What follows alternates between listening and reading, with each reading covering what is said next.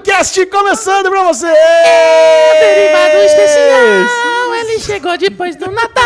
Vai brilhar, vai fritar, vai agora começar. Tu, tu, turururu. Sejam muito bem-vindos, eu sou o Michel Arouca e eu estou aqui novamente com, meus, com os meus amiguinhos, que vocês já os conhecem, mas eu vou velho. apresentá-los mesmo assim, Apresenta. começando com ele, Bruno Clemente! Olá! E aí, Bubu? Olá! aí, Bubu? Grandes amigos, pequenos negócios. Pequenos negócios. É, não tem Fale por grandes empresas, pequenos negócios. Pequenos, grandes negócios, pequenas empresas. O nosso errado. grande Alexandre Bonfá está aí, aqui. que Ah, alegria? Alexandre o É o Grande. terceiro ano que a gente fala que a gente vai fazer uma pausa e não faz, né? Olha, o Derivado Cast estava oficialmente em recesso. Estava cada um na sua casa, tranquilão. A gente só Isso. iria voltar na Bebendo, segunda. que nem uns filha da... Não, né? A gente só iria voltar na segunda semana de janeiro. Mas o que aconteceu? Deu saudade. Ah. A gente assistiu um monte de coisa legal, até assistiu Star Nossa. Wars, assistiu Mr. Robot, assistiu The Morning Show, assistiu Rick and Morty e falou, velho, a gente precisa se juntar. Precisa. Vamos se juntar antes do final do ano, então receba com muita emoção e carinho o Derivado Cast especial de final de 2019, porque a gente tem muita coisa para falar e a gente não se aguentou e quebramos o recesso pra- por vocês e por Bruno Clemente. Olha, mais por Alexandre Bonfá. Porque depois de ver o season finale de Mr. Robot, tava difícil aguentar o menino. A gente falou, tá bom, você quer espalhar a palavra, vamos dar, dar a voz. Vai. Não, precisava, né, cara? Mas muita gente também pediu pra que a gente viesse aqui. Ah, Falaram, como é É. possível eles vão ficar duas semanas fora? Teve finale, series finale de Mr. Robot, Star Wars. Teve também o finale de His Dark Materials, mas ninguém se importa, né? Que isso, uma galera se Se importa. importa, se Acabaram importa de pedir sim. aqui pra gente falar. E eu vi tudo. Eu estou em dia e posso comentar brevemente. É, His Dark Materials é uma das poucas séries que a gente não vai falar aqui, mas teve o Bubu final vai de falar, só The Mandalorian. Deu o final de The Mandalorian, não, vamos Mandalorian, falar, caraca. Então vamos falar muita coisa Rick and legal. Morty, Mas primeiro, tá faio. Tá. Nossa, Nossa, Aconteceu, senhora. cara. Derivado Cast começa com Aro Avengers. Ah! Como é que foi o Natal cristalino dessas crianças maravilhosas? Nossa Senhora. Bruno Clemente, eu acho que esteve em coma alcoólico, coma de comida, Sumiu. que ele não respondia. Né? Cara, eu tô, Nosso ten- grupinho no Telegram. tô tentando fazer uma limpeza cerebral de androids, fones, motherfuckers, iOS da vida, né? Porque a gente, eu percebi nesses poucos dias que eu estou afastado de vocês, como a gente é dependente, mas assim, dependente num nível que eu nunca me senti antes dessas porra desses telefones, cara. Ah, eu não sou. Ah, tipo assim, ó, eu tava Natal, beleza, família, mas toda hora eu ficava, caralho, cadê meu telefone? Eu falava, por que, que eu quero meu telefone? Eu não tenho nenhum cliente, eu não tenho nada. Meus amiguinhos estão lá no Telegram, eu tenho que fazer maratona pra ficar em dia no derivado, né, do, do, do nosso grupo. Mas beleza, eu faço uma hora lá maratona e falo com eles, mas eu toda hora ficava querendo pegar, então eu tentei fazer esse detox. e Nossa, o Natal Judião. mim é um Natal prolongado, Você né? viu, né? Porque dia 23 é aniversário do meu pai, então já começa o Natal dia 23 na minha casa, que já é aquele o presente único, óbvio, né? Que você já compra um presente aniversário do Natal pa- para, para papai. E eu sou mão de vaca. Não, de jeito nenhum. E, e Comprou daí um carro de presente pra e daí é muito né? gostoso, né, cara? Pra mim o Natal ele é muito gostoso. Eu sei que muita gente tem essa coisa de não, não gosta, se incomoda. Eu gosto bastante porque é muito gostoso ver seu filho. Você acabou de falar no almoço que o Natal é chato. Mentira. Não falou? Acabou Não. de falar. Temos- almoçando cada agora. ano o Natal tá mais chato. É. Essas foram as palavras de Bruno Clemente. O- É, o que eu falei que para as pessoas, como vocês, como vocês estão parecendo o jornal, a imprensa que deturpa o que eu falo. É, mas assim, ó, o que eu falei é que o Natal, eu percebo que o Natal para as pessoas está cada vez mais chato.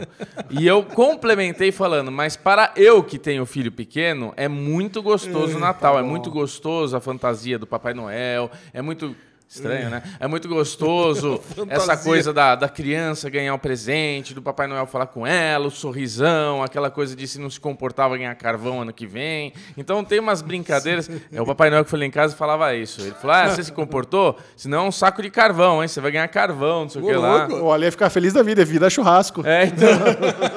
Baita presente, né? Tá né? Acompanha- Acompanha a cerveja. Mas foi muito, muito gostoso. Mas eu, assim, não tenho nada para falar além de ter relaxado, assistido séries e estava com saudade de vocês e Ponto. Ponto. Muito bom. Isso aí. O meu Natal foi tranquilão também. Passei na casa da Juju com a família dela. É. A minha mãe tava trabalhando, ela é enfermeira lá em Peruíbe, então passou longe. Meu pai tava viajando também, passou longe. Então passei. A família da Juju me abrigou, né? E na casa da Juju é aquele banquete. A mãe dela faz bacalhau, faz carne, faz arroz, um monte de sobremesa. Aí a galera compra aquele- aqueles panetone caro lá da Copenhague.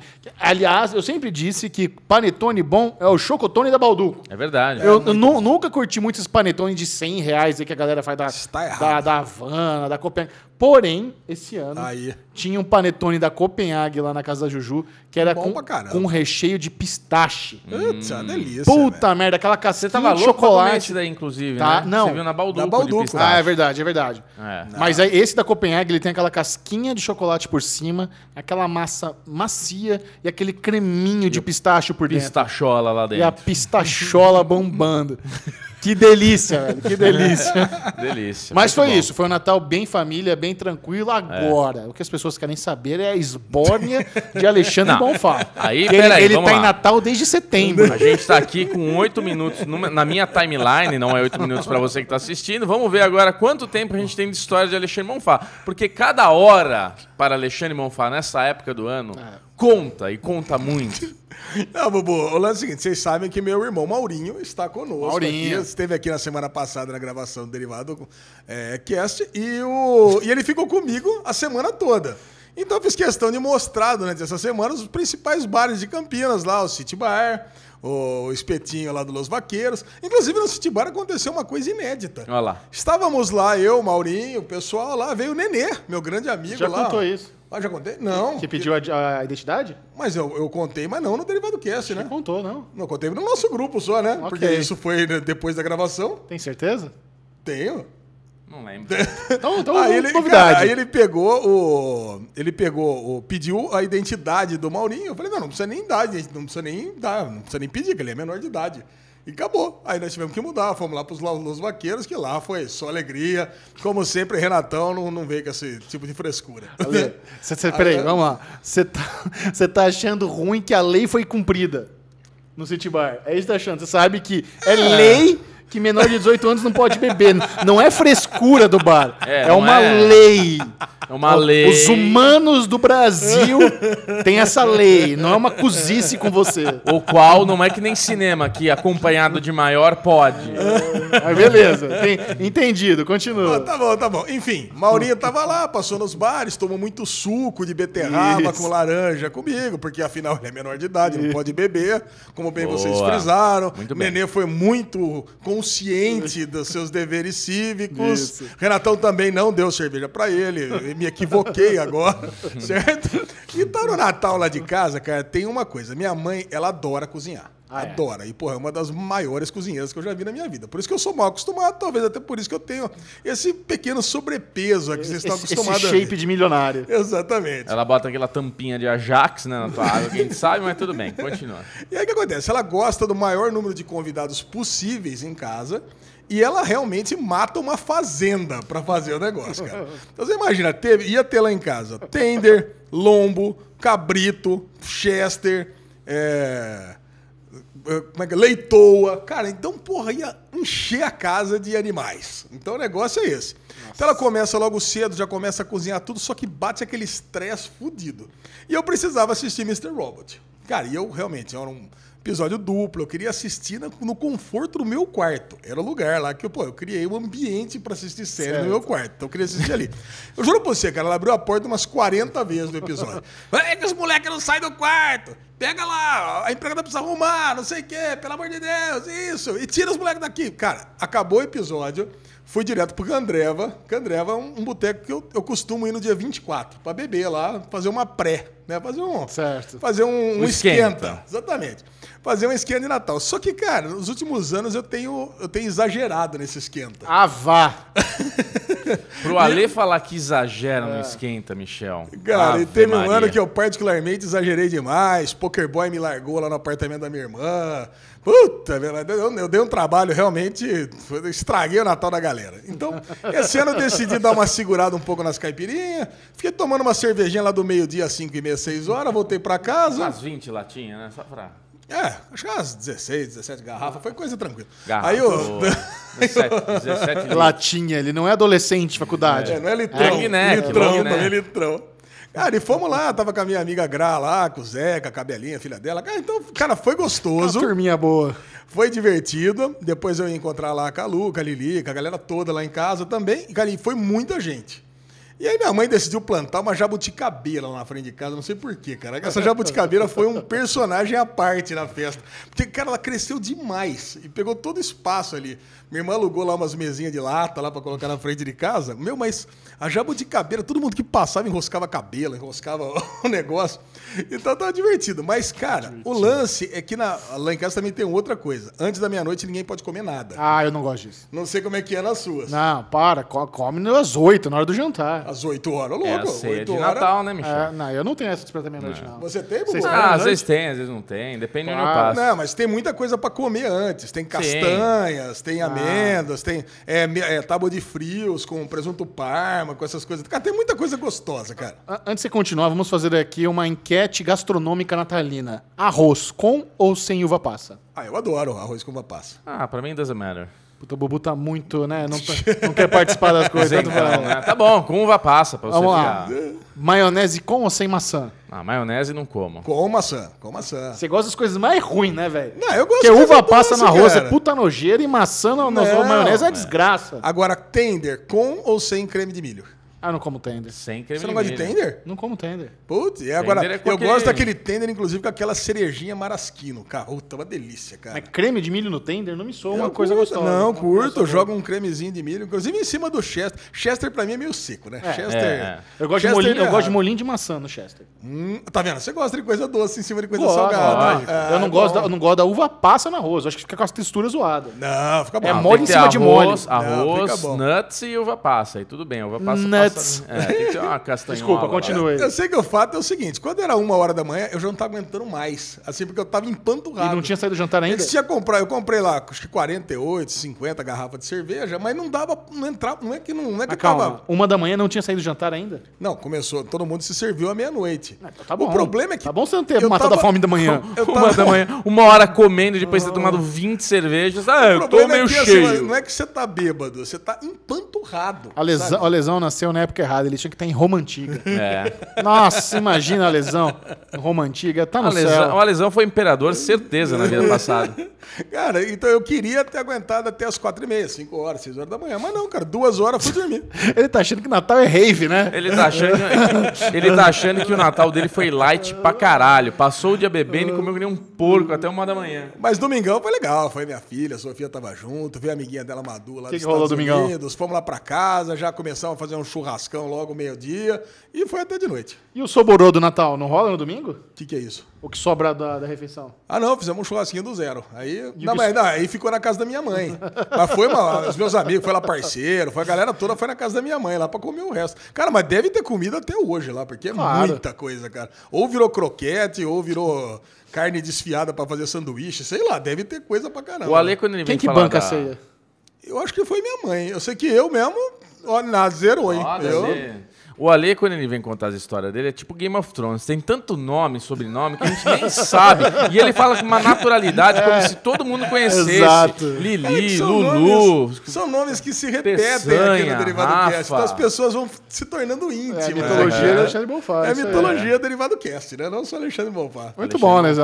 E bom. presente, foi farto ou foi miado? Cara, eu ganhei muito presente. O que, que você ganhou de bom? De bom. Cara, eu ganhei Funko, que eu adoro. Ganhei um funquinho do, do Arqueiro Verde de Smallville, que é o nosso querido This Is Us. Sim. Cara, Just- eu- Justin Hartley. Eu, eu lembrava que ele era alguém famoso, mas não lembrava quem. Né? Aí, ah, quem que é mesmo? Sei que lá. Era ele. Cara, então. Traz aqui pro cenário. Ele deve estar na minha bolsa, se não me engano. Bubu tá louco pra botar fungo aqui nessa mesa. Tá louco? É, tá faltando, né? Acho que cabe mais uns 200. Cabe mais uns 200. A gente Cara, ganhei um- uma coleção, assim, absurda de doces é, é, chiques, assim, sabe? Bolachas, torrones. Ganhei uma carteira da Lili, que é essa daqui, uma carteira bem fininha, ó. O Xexão não gosta. O Xexão gosta de carteiras negócios. Mas a carteira, minha carteira é o tamanho de um cartão agora. Não, isso aqui Isso pra mim não realmente- funciona. Isso aqui não funciona pra, Pra você? mim, não. Então é isso aí, cara. Ganhei um monte de um. um E monte de você presente. deu presente?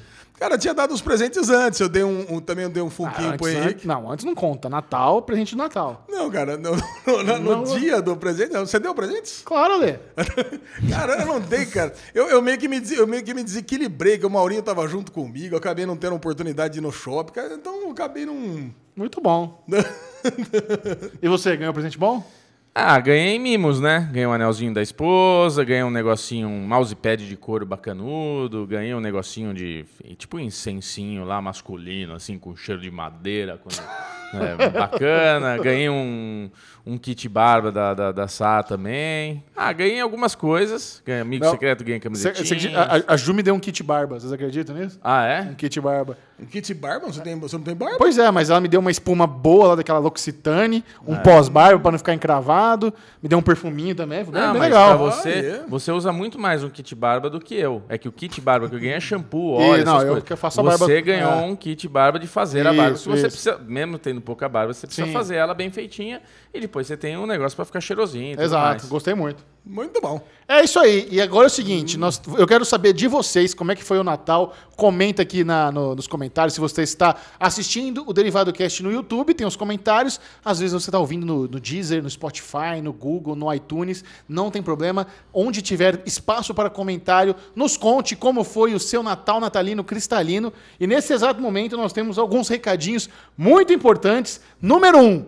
Já está disponível há algumas semanas a camiseta oficial Derivado Cast.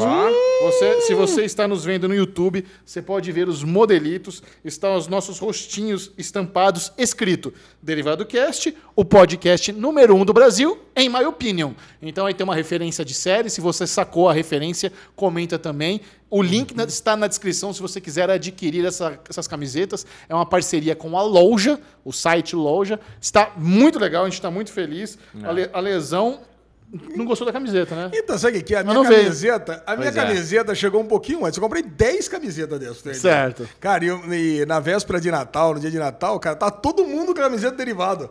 Tava feliz da vida, cara. Fizemos um churrascão lá também, tava todo mundo usando. Cara, foi muito legal. E é o Só que seguinte- o duro é o seguinte, aí teve umas pessoas que eu não dei, todo mundo, que, todo mundo queria que eu tivesse dado pra todo mundo Mas do claro. planeta, né? Aí, caraca, não dá, né, eu dar camiseta pra todo mundo. Se você comprar a camisetinha do Derivado Cast e marcar no seu Instagram, nos stories, arroba Série Maníacos, nós vamos repostar, vamos dar uma moral pra todo mundo que comprar a camisetinha. Ah, verdade. marcar o É, Série que dá, Maníacos aí, lá, moral, pra pô. galera espalhar a beleza desse produto maravilhoso. E o Alexandre Bonfá tem um recado referente ao Derivado Cup.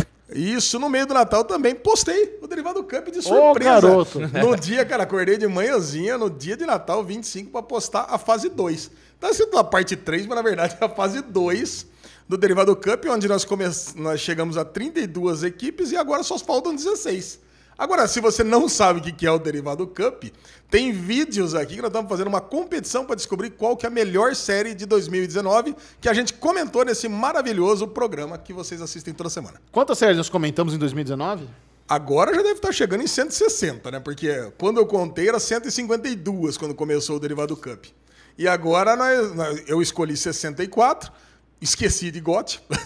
Faz parte. Faz parte, Faz deixei parte. Game of Thrones de fora. Se você ainda não assistiu, tem a parte 1 e a parte 2, É. que diminui. É tipo uma Copa do Brasil, assim, né? Um chaveamento que vai de 64 para 32 e agora já está em 16.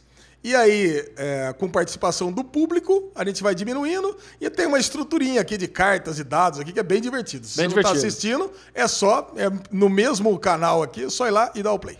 Exatamente. Muito bom. E eu, eu queria contar pra vocês uma coisa muito interessante e boa e legal que vai acontecer comigo nas duas primeiras semanas de janeiro. Ó. Nas duas primeiras semanas de janeiro, eu vou fazer três viagens internacionais. Ô, Ah lá. Duas a trabalho e uma for fã. Ah lá. Uma for fã. Olha aí, Bobo. E essa for fã é a coisa abs- mais absurda que está prestes a acontecer na minha vida. Vou adiantar um, um, um pouquinho para vocês com exclusividade aqui para a galera do Derivado Cast.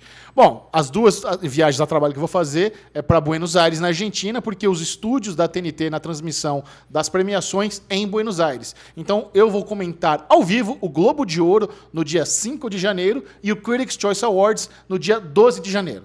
Então, se você ligar a TV lá na TNT, a voz que vai comentar as premiações vai contar um pouquinho de cada. Sabe aquele espaço de poucos segundos que tá falando, ah, Succession, The Crown, blá, blá. Eu sempre faço aquele comentário, então é um trabalho que eu amo muito, é bem legal. E eu gosto de dar a minha opinião, eu gosto de falar qual série que vai ganhar. Então é muito divertido, porque às vezes eu acerto, às vezes eu erro, mas eu tô botando o meu na reta. É isso. Não vou fazer comentários então, não. Vou botar o meu na reta. Inclusive, hoje nesse programa tem o bolão do Globo de Ouro 2020. Yes. Uma das premiações mais importantes do ano. Então, a TNT renovou meu contrato. Então, em 2020, eu vou comentar todas as premiações de séries e filmes que, que vai ser exibida. Esse ano serão apenas quatro. A TNT abriu mão de uma, que é o SEG.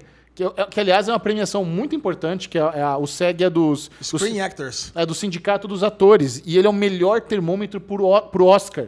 Porque muitos dos votantes do sindicato também estão na academia. E, o, e o- a- e o sistema de, vo- de votação é parecido com o Oscar. Então, infelizmente, esse, esse ano não vai ter o SEG. Então, vai ter o Globo de Ouro, o Critics. Em fevereiro tem o Oscar. Aí depois tem o Emmy mais lá pro segundo semestre. Então a TNT já está comigo, eu estou com a TNT e eu conto com todo mundo aqui do Derivado Cast no dia da transmissão mandar lá um tweet para a TNT, mandando um salve para mim. Marca lá arroba TNTBR e fala mandando um salve pro Michel que vai comentar a premiação. É muito importante esse engajamento. Porra, então caramba. galera, não deixe de twittar marcando a TNT. Hashtag Golden Globes TNT. Golobes. Maravilha. Agora, a Tem mais? terceira Calma. viagem Ah, de Micharoca, eu gostaria de já fazer um apelo aqui, já lan- lançar a bola pra cima, porque assim, Micharoca é gourmet, vocalista da banda, Não. e quando chega essas coisas deliciosas, chega pra ele. Porque ele fica falando aqui meia dúzia de coisa de luta, já veio alguém, vou levar o rapaz. Agora nós aqui, que ficou o ano inteiro falando de Fórmula 1, ninguém quer levar nós pra Fórmula 1, né, Lezinho? ó, tem 23 corridas esse É, ano, gente- 2020. a gente Eu e o Bubu aceitamos convite pra qualquer uma delas, Qualquer menos uma Interlagos. delas, principalmente Abu Menos Dhabi. né? Interlagos. Ah, Abu Dhabi, no mínimo. Abu Dhabi vai. seria- Abu Dhabi justo. não tem bebida, né? Então é melhor qualquer outro lugar. Abu Dhabi não tem bebida? Não, porque não pode beber, né? É árabe. Mas será que não tem? Não pode. Não Acho que pode. você tá é, enganado aí. Alex. Bom, enfim, Mas pode ser Abu Dhabi, então. eu recebi um convite Ah lá. para o meu aniversário. Ai, ai, ai. No dia 15 de janeiro, eu completo 37 aninhos. Essa, É uma criança. Esse rostinho rechonchudo de gringo bem nutrido é velho. Vou fazer 37 anos. Velho. 37. É, que você é, é um, é um jovem velho, né, Lesão? Não conta. 37, hoje em dia, a galera já chama de tio. Aí o que acontece? Faz tempo. Morri. Las Vegas é uma cidade muito conhecida pela, Las Vegas? pela putaria, pela sacanagem. Que né? é isso? É. É conhecida por isso. Games. É, o que, o que acontece em Las Vegas, fica em lá, Las só Vegas. tem igreja. O Se Beber Não Case, tem lá, ficou famoso pela sacanagem. Porém, eles querem mudar um pouco essa imagem. É. Las Vegas quer ter a imagem de uma cidade onde sim, você pode ir para farrear, pode ir para curtir. Porém, tem programas muito bons para família, envolvendo as- a- eventos esportivos, envolvendo shows, alta gastronomia. Aí eu fui convidado para passar o meu aniversário em Las Vegas. Eu não vou gastar um centavo, Alezinho. And, no dia 18 de janeiro, Pode levar- pode levar Conor? McGregor, Conor McGregor versus Cowboy Cerrone irão lutar no T-Mobile Arena e eu estarei lá assistindo ao vivo o UFC Conor McGregor, dia 18 de janeiro, para comemorar meu aniversário. Eu tô tão empolgado com isso. É, é um sonho. Você tem noção que é um sonho parabéns, assistir Xexão, o olha- UFC em Las Vegas e uma luta do Conor McGregor, cara? Não, parabéns. e sem gastar isso, um centavo. Isso é um presente. É um presente. Isso é um presente. Isso eu chamo de presente. Olha, tem Meu grande aniversário chance... 23 de janeiro tá aí, fica Tá a aí. dica. Entendeu? O Alesão merece, leve o Alesão para o evento esportivo da vida dele. Não, pra pode Fórmula ser 1. cultural também, não tem problema. Não, ó, a melhor dica é levar o Ale e eu para Abu Dhabi. Não tem, se não tiver bebida alcoólica, sucesso. Pode ser Barcelona também, né, Bubu? Barcelona é o bicho. Porra, é que não tem bebida alcoólica. Pode né, ser? Mônaco também, não tem problema. Mas, Mônaco mas olha é o calendário, chato. Lesão, se liga. Eu chego de Buenos Aires, do Critics' Choice Awards, no dia 13 de janeiro. Certo. Chego no Brasil.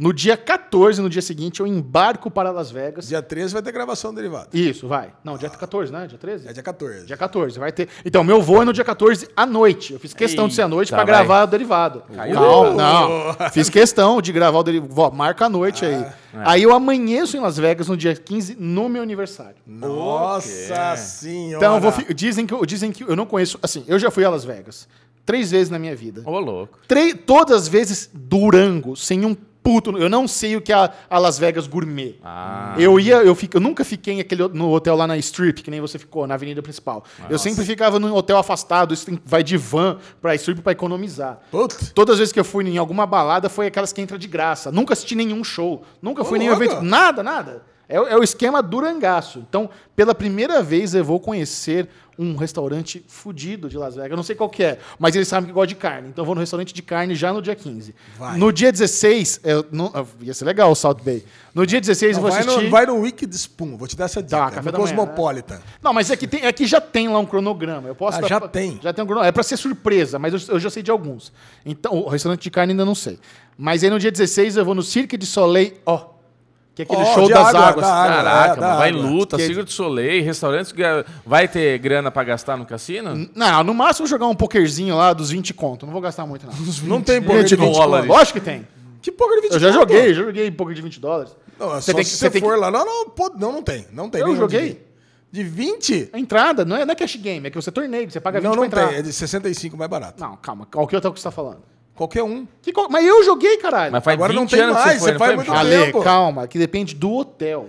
Eu fui. Tem um, tem um. Eu vou te passar Tem, um tem, tem site. blackjack de um dólar. Tá bom, eu vou te passar um site então que tem todos os torneios. O mais barato, mais mais barato no Podreira, lá na, na, na rua lá de Las Vegas Velha, é 48 dólares.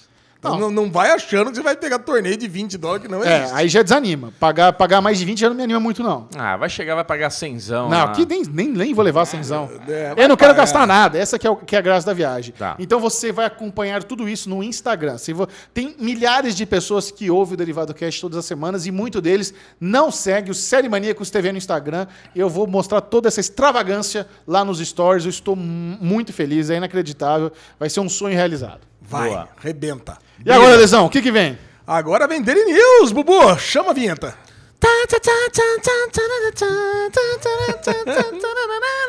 Vozinha Forever. Daily News, as novidades, as principais notícias do universo pop geek internacional. Vamos começar logo com o Globo de Ouro e nosso tradicional bolão. Vamos ao nosso tradicional Ah, bolão. No Derivado Vai ser Cast. Globo Daily News vai ser o bolão?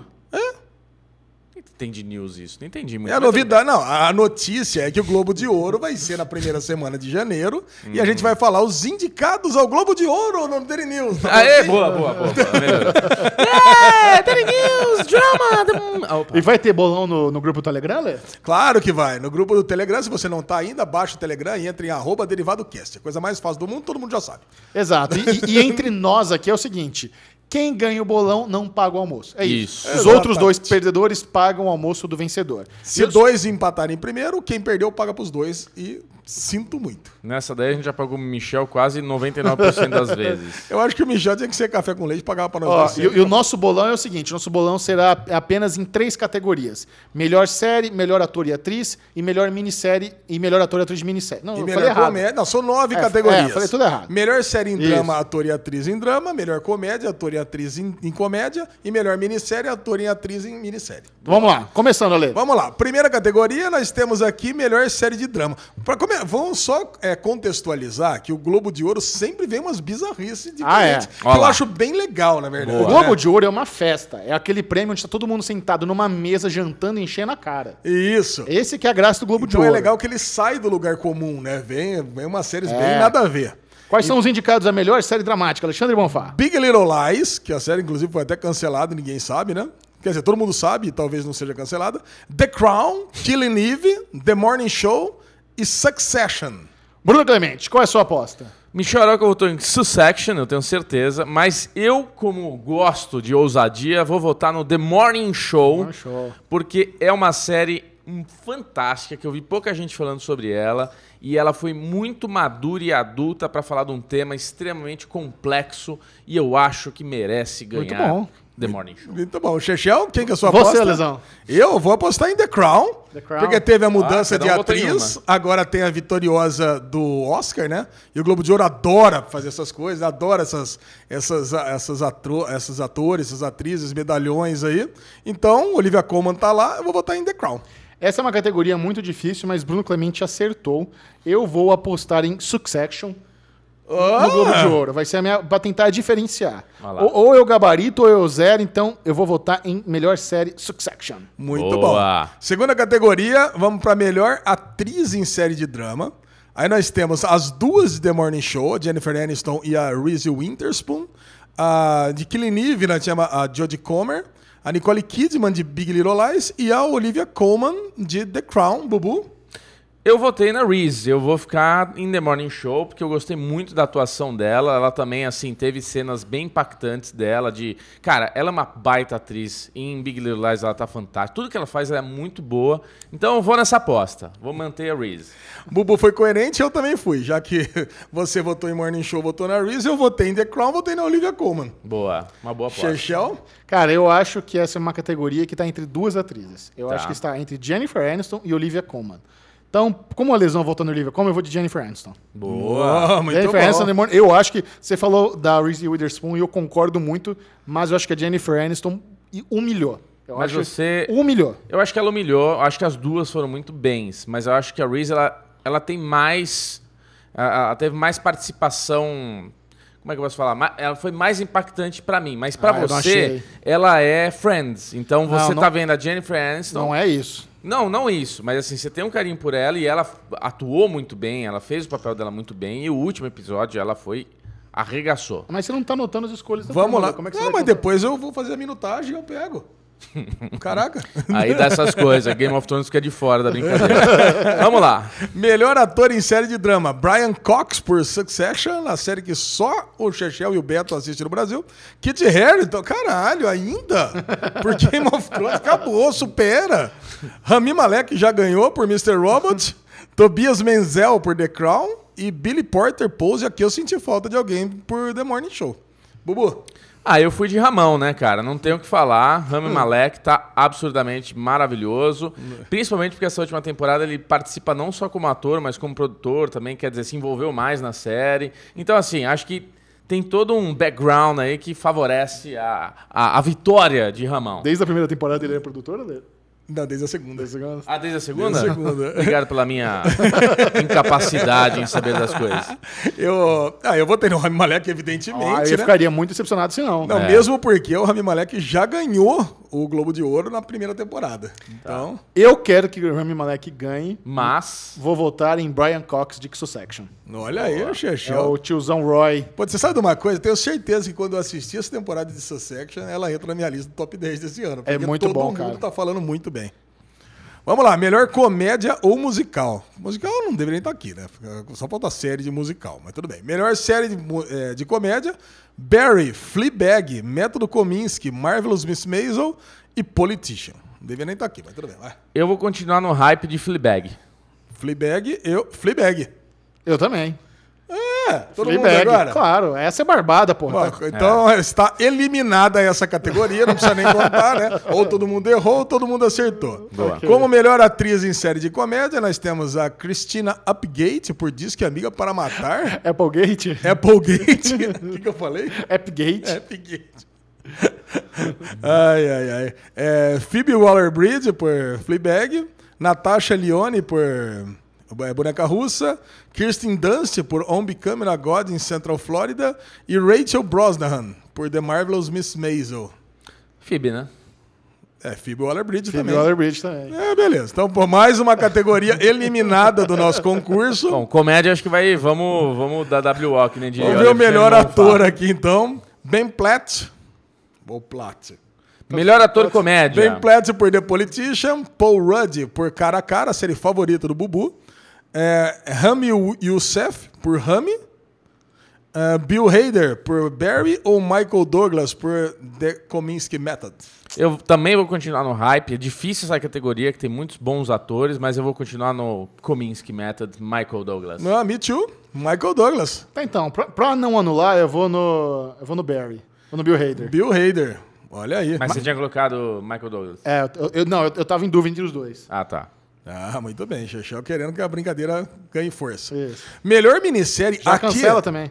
Aqui é que vem a bizarrice, né? Que tem um monte de minissérie desconhecida e Chernobyl.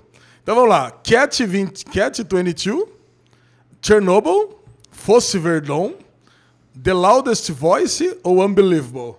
Todo mundo volta em Chernobyl, pode cancelar. Todo mundo votou em Chernobyl, mas assim, eu vou falar, Unbelievable tem chance, viu? Ah, tem sim. Ah, sempre Cara, tem. eu, eu assisti, eu assisti essa semana Catch 22 e The Loudest Voice.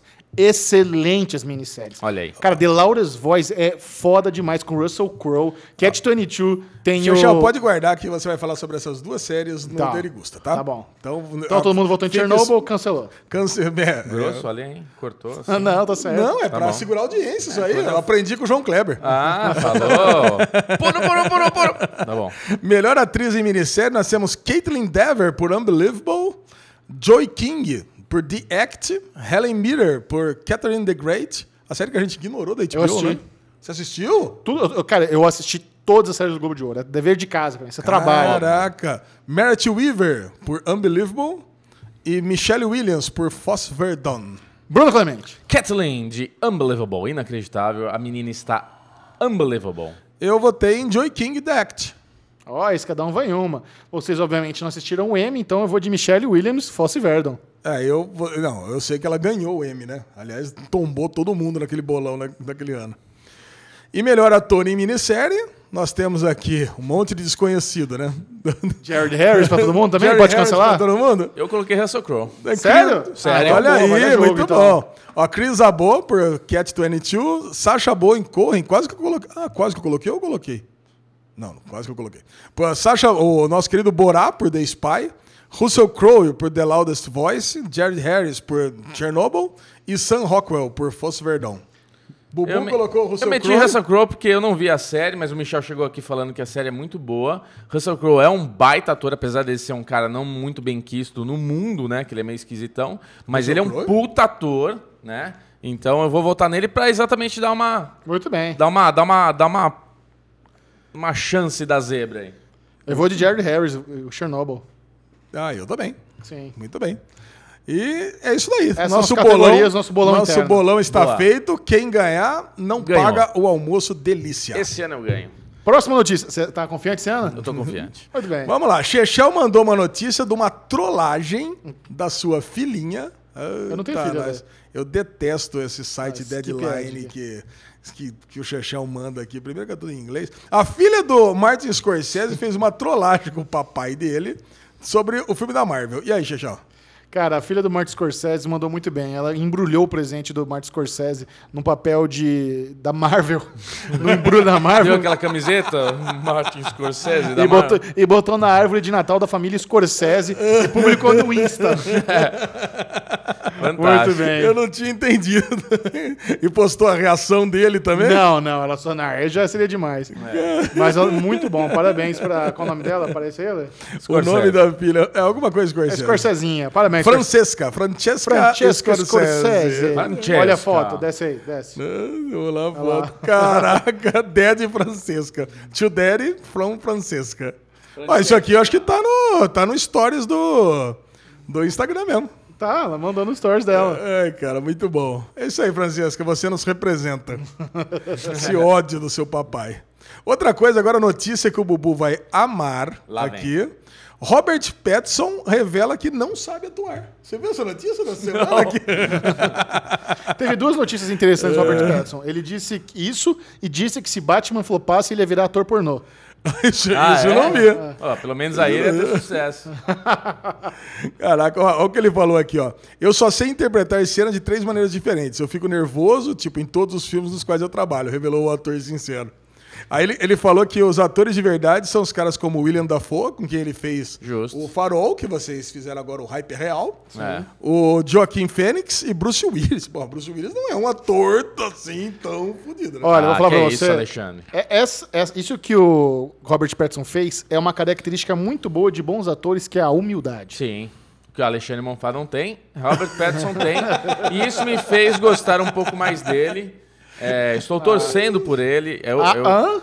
Estou torcendo por ele ser o melhor Batman da história, porque eu gosto muito do personagem Batman e ficaria Ok, muito. volta. Não, é Nossa, porque assim, eu, eu- Natal. o que fica, o que eu fico preocupado é que a gente tem um elenco que a gente nunca teve num filme de Batman. E o Batman é o pior do elenco.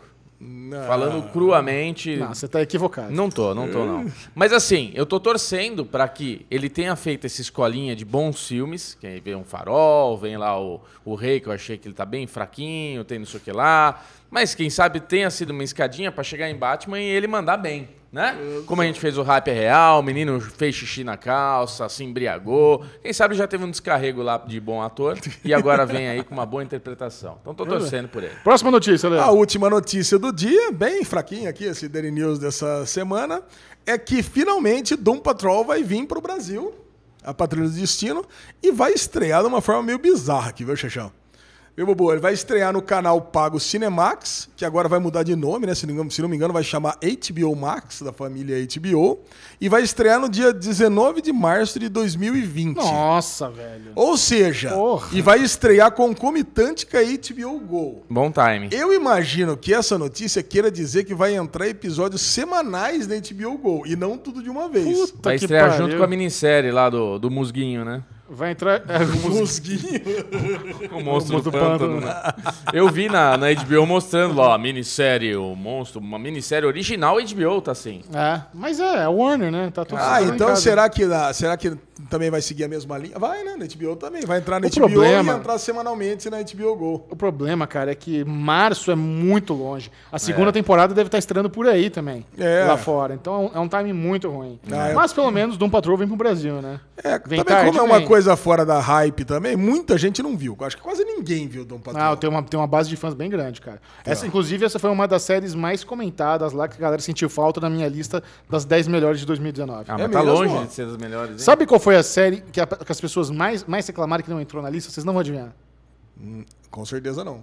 Se- se- Só A de você série? falar. Que as pessoas mais reclamaram que não entrou na lista das 10 melhores de Riverdale? 2019. Si. Não. The Witcher. The Ah, The Witcher. Mas Cara, The Witcher acabou de é, entrar. é, acabou de Cara, chegar. mas eu, no- eu tô surpreso com esse hype de The Witcher, onde tem muitos fãs que já elegem como uma das melhores do ano. Caraca. Ah, eu, eu, assim, a gente vai falar aqui de The Witcher, eu tô bem feliz, mas vamos lá, a gente vai comentar isso daí mais pra frente. Bom, beleza. Le Bonfá, né? João Cleber Bom, não tivemos, não tivemos que é, guerra de streams essa semana, porque é, estávamos lá nos embriagando aí no Natal. Vamos dar pra Netflix então pro The Witcher, só pra... Isso, dá pra, dá pra Netflix que teve The Pronto. Witcher aí, que foi muito bem, mandou bem aí nesse final de ano. Tá bom. Só pra deixar a galera E feliz. vamos pro medalhão, né, Xixel? O merdalhão da semana, esse aqui é um prêmio que ele é merecido, não é apenas Ah, dado. teve merdalhão no Natal, mas vocês são muito cruéis. Quem que é o merdalhão natalino, Lesão? Quem que é o merdalhão? O medalhão natalino é o seguinte: o- você sabe muito bem que o Porta dos Fundos sempre faz aquele especial de Natal que vai pra Netflix e tira um sarro aí com a galera católica, né? Com a galera cristã. Certo. Como um todo. E teve uma galera, mas só que o medalhão não é esse, evidentemente, né? Eu acho bem divertido. Eu desse ano não assisti ainda, mas os outros anos eu achava bem divertido.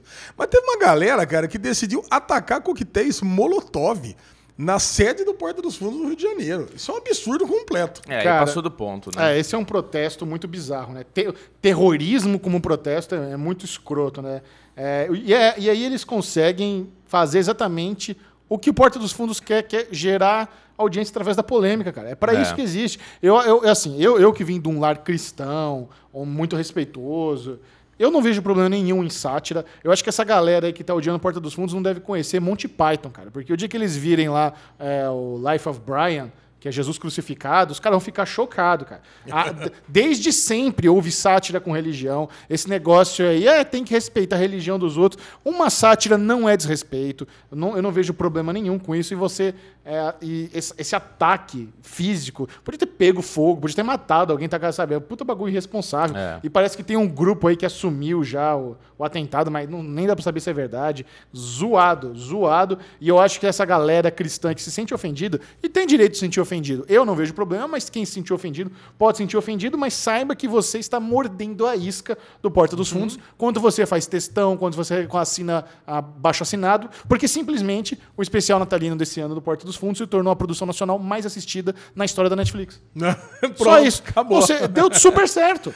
Deu- todo esse bafafá, todas essas críticas só dão mais audiência ainda. Óbvio. É o efeito contrário de quem tá achando ruim o programa, né? Então. Não, cara, é se zoado, você cara. não gosta, eu vou dar uma sugestão pra você. Não assista. Olha que delícia. É. Não assista, acabou. é a melhor dica que eu posso dar. Ou desassine a Netflix, vai assinar a Pronto, Amazon. é. Agora, meu, tacar é, um coquetel molotov na porta da produtora porque Tá fez um bobeira. negócio que você não gostou gostou.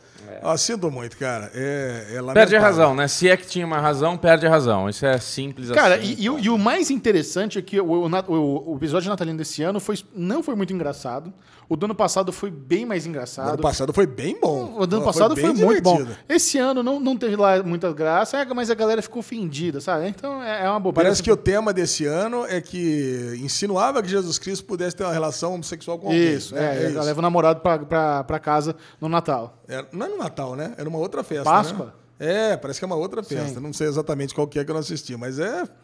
Cara, muito ruim. Eu queria fazer, inclusive, uma menção honrosa para uma outra coisa do Merdalhão, Xixel. Dois Merdalhão no, no Natal. É, parece que saiu aquele filme Cats, que a gente não tá com o menor interesse em ver. Eu e o Nossa. Bubu, pelo menos. Não, nem eu.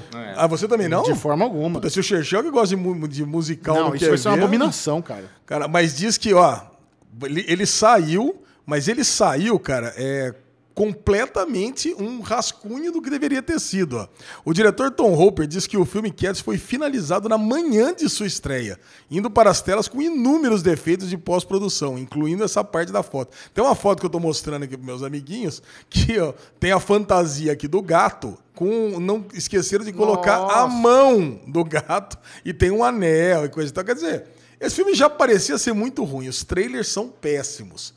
E assim, eu já não gosto de musical também. Nossa, então, meu, pois isso é. aqui deve ser uma abominação. Pior que a Juju quer ver isso, cara. Vai, vai lá.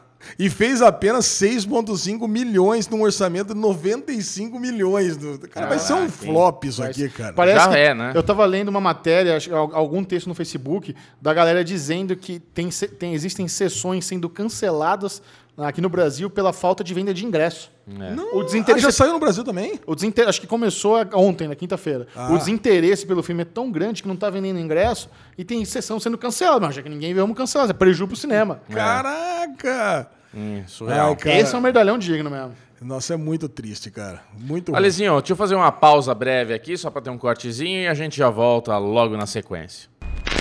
Chegou o Derigusta! aquele momento. Mas que gostoso! Olha, ele ficou empolgado. Aquele momento você vai ter uma degustação de algumas séries. Só pra saber se vale a pena, sem se empanturrar.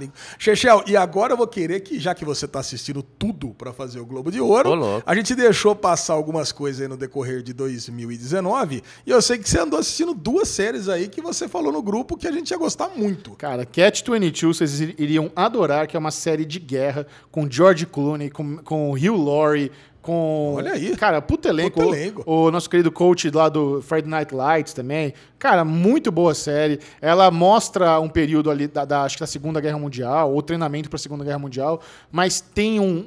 Tem certos alívios cômicos, embora tenha momentos trágicos da galera da, da aeronáutica que, que usa os bombardeios, onde você precisa ficar olhando no telescópio lá e mirar a olho para dropar as bombas. É. Uma produção muito caprichada, minissérie do Hulu, tá concorrendo ao Globo de Ouro. E o que, que significa Cat 22? Cat 22, acho que a tradu- melhor tradução seria faca de dois gumes. O que acontece é o seguinte: tem, tem eh, muitos soldados que queriam se livrar dessa bucha que é você participar de missões de bombardeio.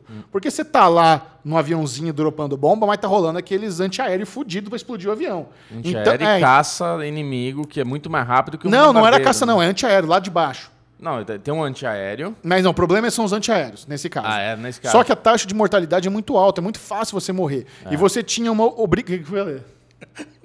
Careta do Bubu aí atrás. Pode continuar, você tá certo. Porque ele tinha um mínimo de 15 missões que esses soldados precisam fazer pra ser liberado.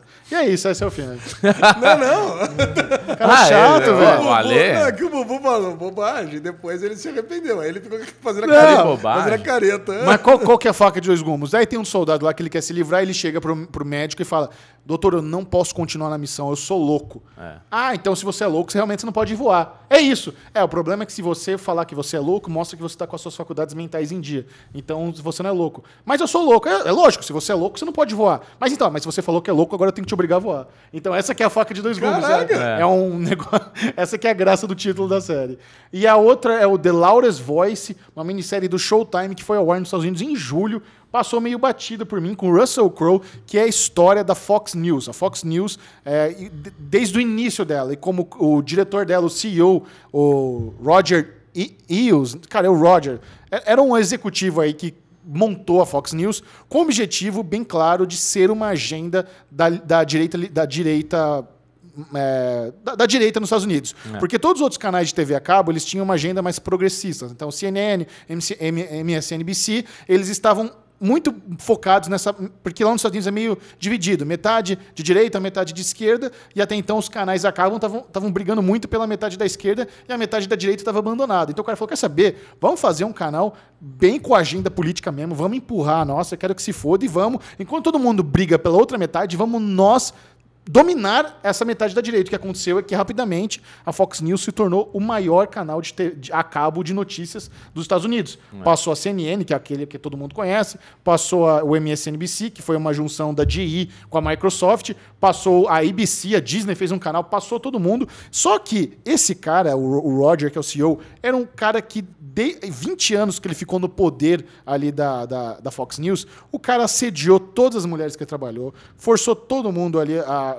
Sabe, o cara foi um predador, além de ele ser um cara muito escroto, de empurrar as agendas governamentais do governo Bush para instigar a guerra, de ele meio que criou Donald Trump, sabe? Tudo, tudo da direita extremista lá nos Estados Unidos, o cara teve a mão no pote, uhum. e, mas o lance do assédio sexual, como isso estourou, como depois de um, uma jornada, precisou de uma âncora lá processar ele e surgir mais 20 mulheres e ao longo da década, das duas décadas que ele foi presidente, ir, ir à frente e contar que o cara era um filho da puta. Cara, Russell Crowe está inacreditável nesse papel. É um papel difícil. Mostra ele assediando as mulheres, ele tá com roupa de gordo, né? Porque o Roger é um puta de um gordão, escroto. Velho, que produção fantástica. Ah, porra, o elenco tá. Tem, tá, quem mais tem nesse elenco? Tem gente boa demais. Merece nessa... o Globo de Ouro pro Russell Crowe? Merece o Globo de Ouro pro Russell Crowe, muito bom.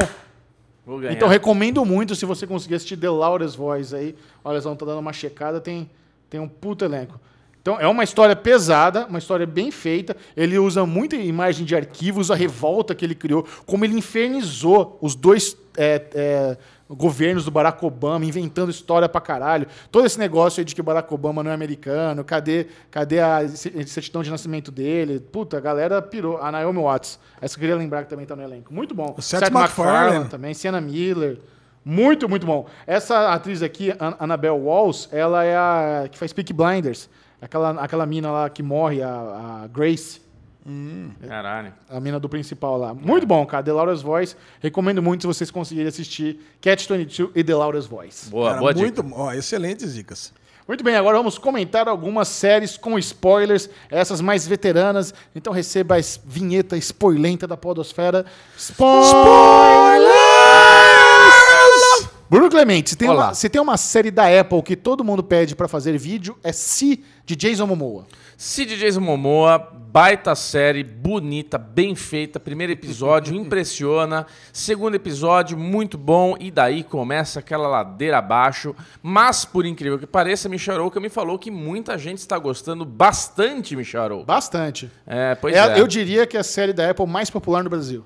Nossa. Interessantíssimo isso. E eu tô até incomodado de não ver muitos vídeos pela internet para comentar de Morning Show e você me dá uma informação dessa que pessoas pedindo muito para ver se se é uma série que é aquela coisa, deu uma, uma zica no mundo, num, num, num, futuro distópico, onde todas as pessoas são cegas e eles, teve, eles aprenderam a, a conviver com essa, com, essa deficiência e desenvolveram os outros, né, os outros sentidos e tudo mais. Muito legal. E daí nasce duas crianças que enxergam e é trabalhada a história em cima disso, que o pai delas enxergava e que eles tinham que estudar, que eles tinham que não sei o que lá e tal. Só que, cara, a série começa muito madura, muito boa, e do meio pro final acho que ela fica muito adolescente. Eu não sei o que acontece, fica muito bobinha. Fica assim umas coisinhas que você fala: ah, não, velho, eu não acredito que tá indo pra esse caminho.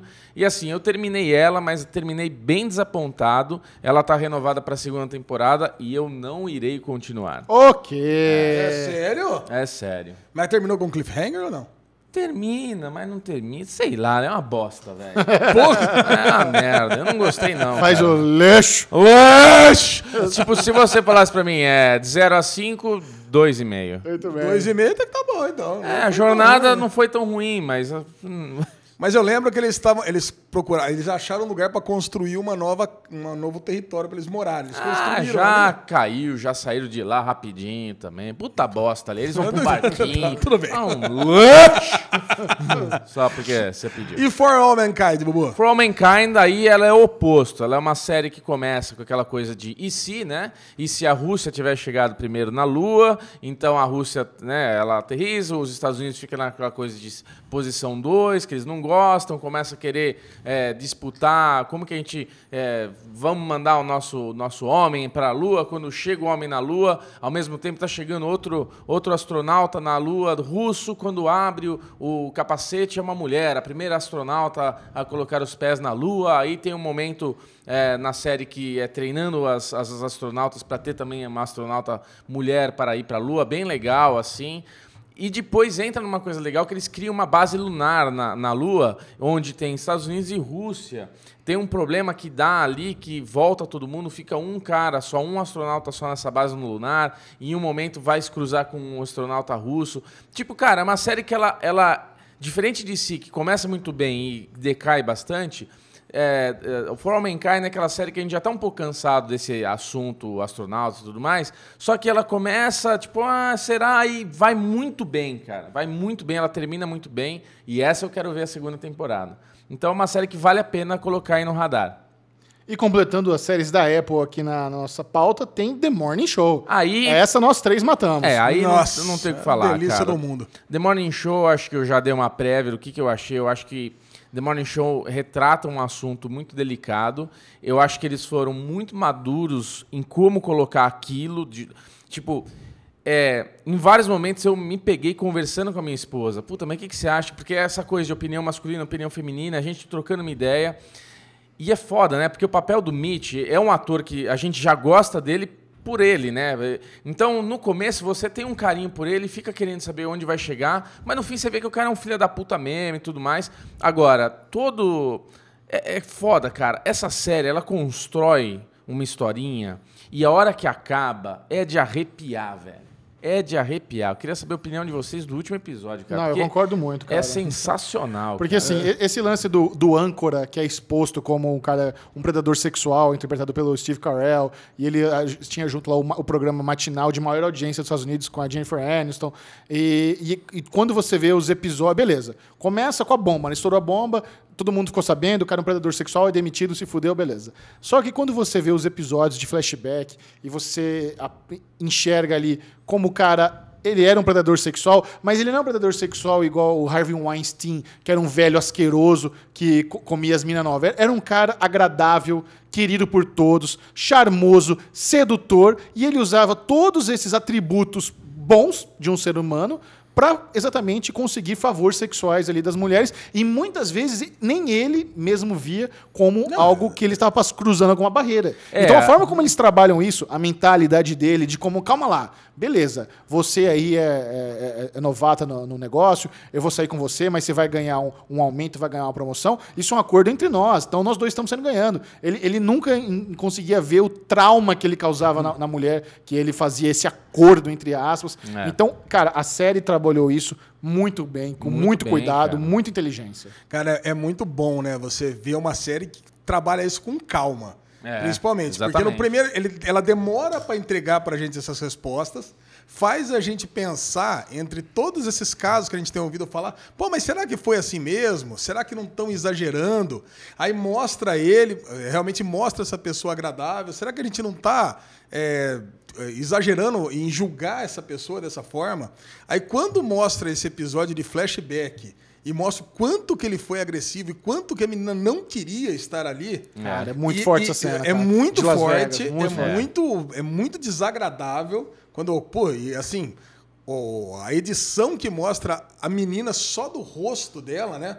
Porra, e, e não mostra ele depois, ele tá deitado na cama. Quer dizer, ele não é um estuprador que fez aquilo, bateu, não fez nada. Mas é o que o Michel Ela falou. pega e levanta e, e vai embora. Então, É. na cabeça dele, pode ter sido uma coisa completamente diferente. Eu tô assistindo, eu tô no último episódio de The Affair agora. E The Affair trata muito bem disso. É. Mas tem o lance do point of view, né? Então você tem o, o point of view do personagem Noah lá, que sempre mostra só o lado dele. Se nessa série é, The Morning Show mostrasse o lado do Mitch, seria uma história completamente diferente. Ia mostrar ela assistindo, dando risada, não sei o que lá, ele abraçando, ela beijando ele, indo pra cama, e ele acordando no dia seguinte, ué, onde é que ela tá? Ah, ela pegou, levantou, foi embora. E no dia seguinte ele cruzou com ela. Ah, tá tudo certo. Ela nem ficou no quarto. Então ele, em momento algum, achou que ela, é, que ele foi, que ele fez alguma coisa sob pressão, é, coagindo ela. Tanto que quando ele vai atrás dela para que ela denuncie o Fred, para que o, o, o julgamento dele seja menor, ele acha que realmente ele não fez nada de errado. Ele acha que ela é uma aliada dele. Ele, ele acha que ela é uma aliada, porque ela subiu na vida. E a gente mesmo, até o momento, até o último episódio, a gente não tem certeza do trauma que ela sofreu. Exato. Quando ela tá dando a entrevista para Reese Witherspoon lá, pra, a, gente, a, gente, a, gente, a gente quer acreditar que aquela que foi a história. Né? Ah, ele pegou, abraçou. Ah, foi ruim, mas não foi tanto. E aí depois, quando ela tá andando pela rua ali, meio cambaleante, liga pra LA e fala que vai aceitar o emprego. puta, ali você meio que saca, cara, o que vai acontecer, né? Sim. E aí, puta, quando a outra tá chegando ali com o café, eu falei, puta, ela, ela vai se matar, cara. Ah, não, eu não, O- não tinha passado na minha cabeça isso. Nossa, bem passou Pra mim na hora. passou porque o, o, o episódio começa como começou vários episódios de 13 Reasons Why. Quando tinha alguma coisa muito forte, tinha um, um disclaimer. E eu não, sei se você perce- não, não, Isso é no oitavo, isso é no Ah. oitavo. Hã? Isso é no oitavo. Foi no último. Não, foi no oitavo. Não, foi no último. Não, foi no oitavo. Calma, gente, pode ser nos dois. É, talvez tenha É, sido os pode dois. ser Eu nos só vi dois. no último ali. É, cara, pode ser nos dois, mas assim, é, é vi. muito, é muito triste depois você constatar que ela viveu com uma ação que pode, pode parecer uma ação mínima, cara, de um, um dia, mas pô, mudou a vida dela inteira, cara. E por mais que ela tenha tido um sucesso profissional, aquilo nunca, nunca teve uma relação de igualdade, né? Pô, ela ficou, pode ter ficado rica com o trabalho dela, mas é um trauma que ela nunca superou e nunca superaria. É. Tá, cara, é muito A- foda. Agora, meu personagem favorito é aquele executivo lá que quer puxar o tapete do Fred. Ah, o Billy Crudup. Cara, é, o Dr. é demais. Manhattan, né, de, do, do filme The Watchmen, cara, ele é muito fantástico. foda, cara. Ele, ele, dando tchauzinho pro Fred, o Fred batendo lá na sala de controle. enquanto Você sabe que- Porra, cara, muito bom. Você sabe que o Coringa, o Joaquin Phoenix maquiado, sempre me lembra ele? Eles são parecidos, assim, tipo, tem uns traços, porque ele tá mais magro, tudo, né? Então o Joaquin Phoenix tem uns tracinhos. Mas, cara, ele me incomoda. Tipo, ele tá excelente. Ele é um cara que merecia ganhar algum prêmio, porque ele tá. Ele incomoda, que ele tá sempre rindo de tudo. Debochado caralho. Debochado. Muito inteligente. A maior cagada que tá acontecendo e ele tá achando que aquilo é uma oportunidade. Então, assim, realmente ele, ele é foda, cara. O personagem dele é muito bom, mas é isso. A gente avisou de spoiler aqui, deu uns spoilerzinhos desse último episódio. Se você não viu ainda, vale muito a pena fazer essa maratona e ver essa série. Essa série, eu acho que mexe um pouco com a nossa cabeça, por isso que eu falei que eu conversei bastante com a minha esposa, porque é óbvio que o Mitch é um filho da puta. O Ale trouxe essa coisa de tipo, tem horas que você fica meio achando que será que não foi um exagero? Será que. Mas, cara, não foi. O cara é, é foda quando você tem um cara. E uma vez eu vi um, uma- um depoimento, Alezinho, do, do Rafinha, Rafinha Bastos, né? Que fez aquele vídeo da Carol Moreira, que ele falou do Vin Diesel. é, e ele falou isso, que acontecia, aconteceu uma vez no. Como é que era o nome do CQC? Que ele viu acontecer isso, de, tipo, um cara tava passando uma assistente, uma menina lá da, da produção, e um dos caras ali principais deu um tapinha na bunda da menina e falou alguma merda. E ele virou pro cara e falou: Cara, não, pera, isso não é normal, velho, o que você tá fazendo. Isso não é legal. Não, mas foi só um tapinha, a menina tá dando risada. Cara, tá dando risada porque você é um cara aqui dentro que. Lógico que ela vai dar uma risadinha pra você, mas isso não é uma. Então, assim, o Mitch, ele era o âncora. Ele era o cara que todo mundo Admirava. admirava ele por anos. Era um cara que todo mundo respeitava. Então é uma situação que, tipo, é, muitas vezes, é, muitas pessoas devem ter tido esse pensamento de, porra, em nenhum momento ela falou não, em nenhum momento ela empurrou. Mas, cara, ele era o cara, ele tá forçando uma barra. Então, assim, a forma como a série coloca toda essa situação faz a gente realmente dar valor a todos esses movimentos que tem. Puta, cara, é fantástica a série. Ela é muito foda, muito madura, todo mundo precisa assistir. Não, e o final da série é inacreditável, né? Inacreditável. duas- não, então não fala, não fazendo- fala, não fala, não fala. Puta, pra- não deixa quem não viu ter essa emo- Eu sei gente falou gostinho. spoiler, É, eu queria mas fazer uma discussão com vocês aqui, mas né? é- é de arrepiar. Vocês iam achar que ia continuar o que acontecer na segunda temporada. cara, é de Ah, arrepiar, eu não, eu não consigo pensar em nada, cara. É, cara, porque é muito legal, né? Porque dá, vai ter uma reviravolta Vai ter, cara, assim, vai ter. enorme, né? Sabe o que seria que eu, eu acho que vai acontecer? Eu acho que vai ter um salto temporal. Vai mostrar o Mitch tendo um podcast de sucesso. O Mitch ter um podcast de sucesso. É um, pod- um podcast em áudio e vídeo de sucesso. O cara meio que vai conseguir um comeback aí. Será? Eu não, eu não acho que o? Mitch. Não, o Mitch não, cara. Então, o que eu penso. Não, mas eu acho que o Mitch ele é um ator muito importante pra série. Eu acho que o que pode acontecer, Michel, é a ficha ter caído na vida dele. Por tudo que aconteceu. Não, não é e isso. ele se tornar um homem Não, que vai não, entrar numa não. causa e Ele, ajudar em alguma ele- coisa. não, ele, ele vai ser o cara escroto que, que vai conseguir dar a volta por cima por- porque ele é, é carismático, porque ele vai tentar bater de frente com a narrativa e vai, vai criar a própria plataforma dele para divulgar as ideias dele, como ele já é muito popular e é muito bom em comunicação, ele vai acabar tendo sucesso. E falando em cara escroto e muito popular, o que, que foi aquele vídeo de Natal do Kevin Space no YouTube Caralho, dele? velho. É bom, é bom falar sobre isso. Cara, o que é aquilo? De novo? De- o cara não larga o osso, cara. Você não sabe, o Kevin Spacey novamente publicou um vídeo aí na noite de Natal interpretando Frank Underwood, dando uma mensagem natalina ali na lareira, bizarrice. Bizarrice. O cara, o cara não consegue entender, cara. Que É. escroto. E logo depois, cara, teve alguma notícia grave que surgiu. Acho, acho que alguma mulher que, que. Eu posso estar falando merda, mas se não me engano, alguma mulher que acusou ele.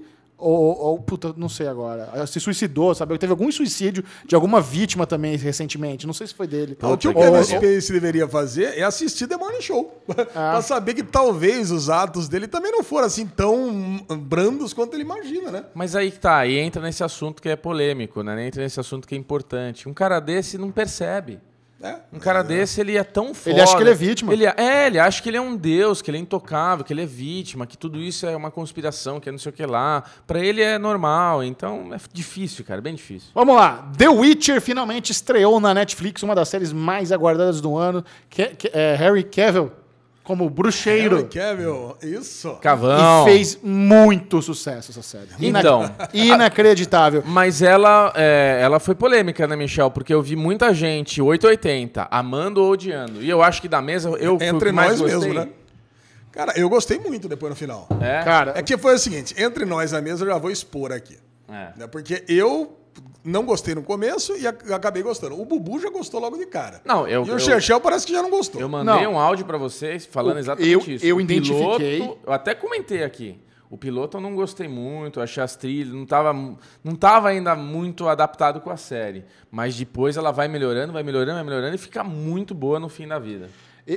Eu, recebi os cinco episódios com antecedência e logo de cara eu identifiquei aquele que foi o problema mais comentado, que é da linha temporal. Ah. O que a galera mais comentou é que realmente é confuso, sim, porque uma, talvez a informação mais importante e simples que a série podia ter passado é que bruxo e feiticeira vivem centenas de anos. Eles não envelhecem como humanos normais. Sim. Isso ajuda muito. É. Então a galera não- que não conhece, porque assim, quem é fã da franquia de games, que é uma das maiores do mundo, quem é fã dos livros, que é um dos mais vendidos do mundo, já está acostumado com essa história. Porém, existe milhões de pessoas que não sabem nada de The Witcher, que vão ter o primeiro contato com a obra agora com a série. Sim. E quando ele começa a mostrar essas linhas temporais diferentes, sem nenhuma seta, sem nenhum lettering, sem nenhuma diferença de fotografia, sem dar esse contexto que bruxo não envelhece como humano, é, meio, meio chato de você pegar. Só lá no terceiro episódio você vai começar a entender. Ah, não, peraí, É. aquela história em outro tempo tal. E Isso se você último tá prestando episódio- atenção. É, e no último episódio fica um pouco mais clara a linha temporal e tudo mais. É, eu Mas recebi- assim, foi, eu recebi a foi de dica- propósito, né? Não, eu recebi a dica de um ouvinte que a história da Iana começa 50 anos antes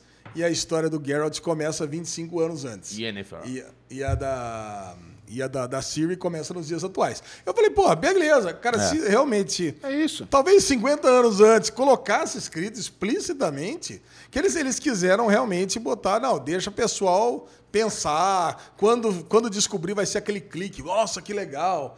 Mas, cara, não foi. Na verdade, não foi. Foi um tiro no pé, eu acho. E, e o que eu achei, assim, é que um terço odiou, achou uma bosta, reclama da linha temporal, reclama do figurino, reclama do Henry Cavill, reclama dos efeitos visuais, que, que é nível Chapolin. É porque, assim, Ah, não concordo. eu acho que os efeitos visuais realmente não são dos melhores. Se Mas você não é comparar, por Chapolin. exemplo, com Star Trek Discovery, que tem os melhores efeitos visuais da TV, é outro nível. Mas olha que interessante, eu fiz uma pesquisa lá na aba comunidade no YouTube e eu acho que foi a pesquisa com mais aderência na história. 8 mil pessoas responderam essa pesquisa com a simples pergunta: O que você achou de The Witcher da Netflix? Alternativa A: Muito bom, adorei. B: Muito fraco. C: Meh, achei ok, mas nada demais. D. Não assisti ainda, mas pretendo. E, e D. ABCD, sei lá. Nem vi e nem tenho planos. Next.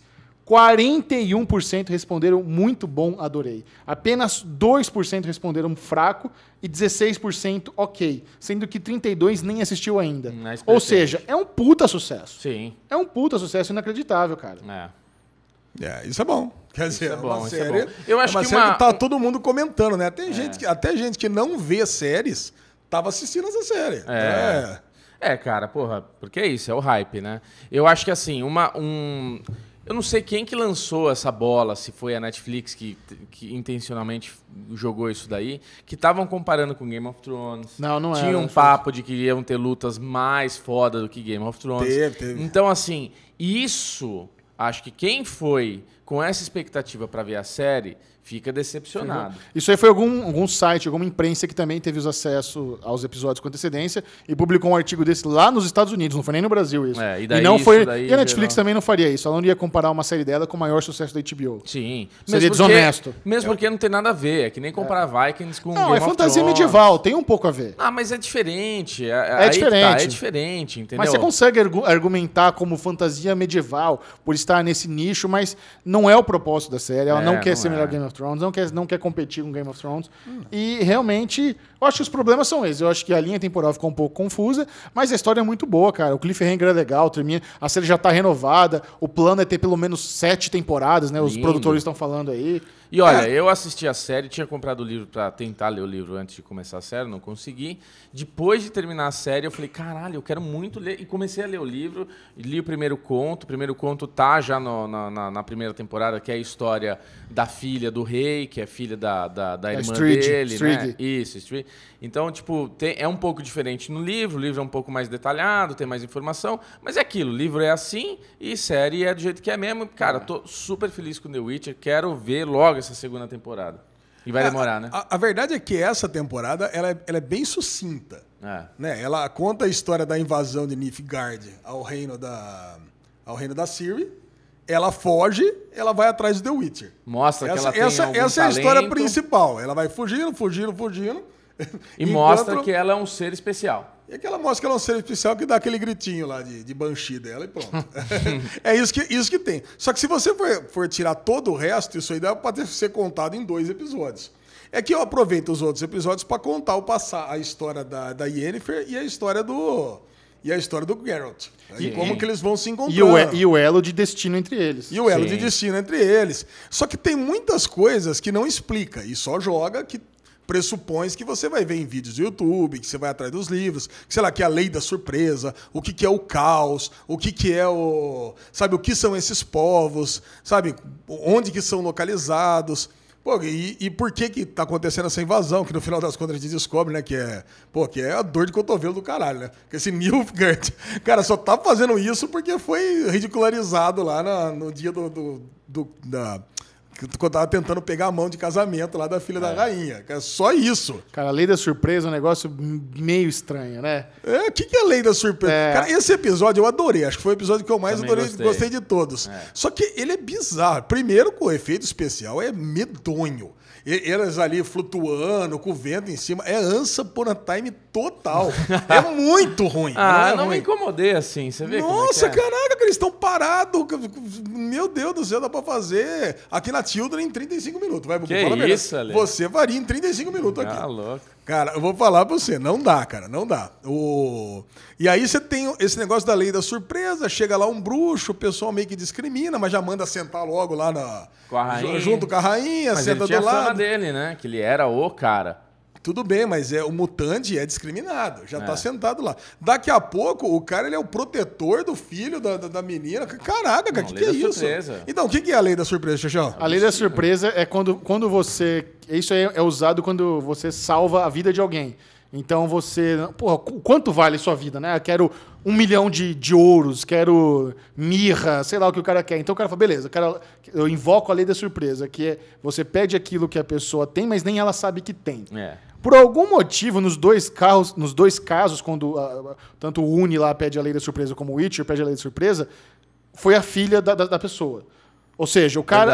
O, o, o Witcher pede a lei da surpresa pro Uni, só que quem tava grávido era a mina dele. Mas por que, que a filha tem que ir pro Witcher, sabe? É um negócio meio estranho. Não, não deu pra entender. Sabe? É- é- e é isso. E por que, que não pode ser a vassoura que tava na casa dele que ele não sabia que tinha? Não tem que ser um ser humano, sabe? É, é meio louco, é me- muito em aberto, interpretativo, mas ao mesmo tempo é uma coisa muito sagrada. É uma coisa que se você não cumprir, o destino vai te fuder. E tem todo esse lance de que precisa unir os dois. E agora o Garrett vai começar a, no final da temporada, quando eles se encontram, a Siri vai ser meio que tratado como uma filha do Garrett. E ele vai começar a treiná-la. E nesse universo de The Witcher, só homens podem ser bruxos.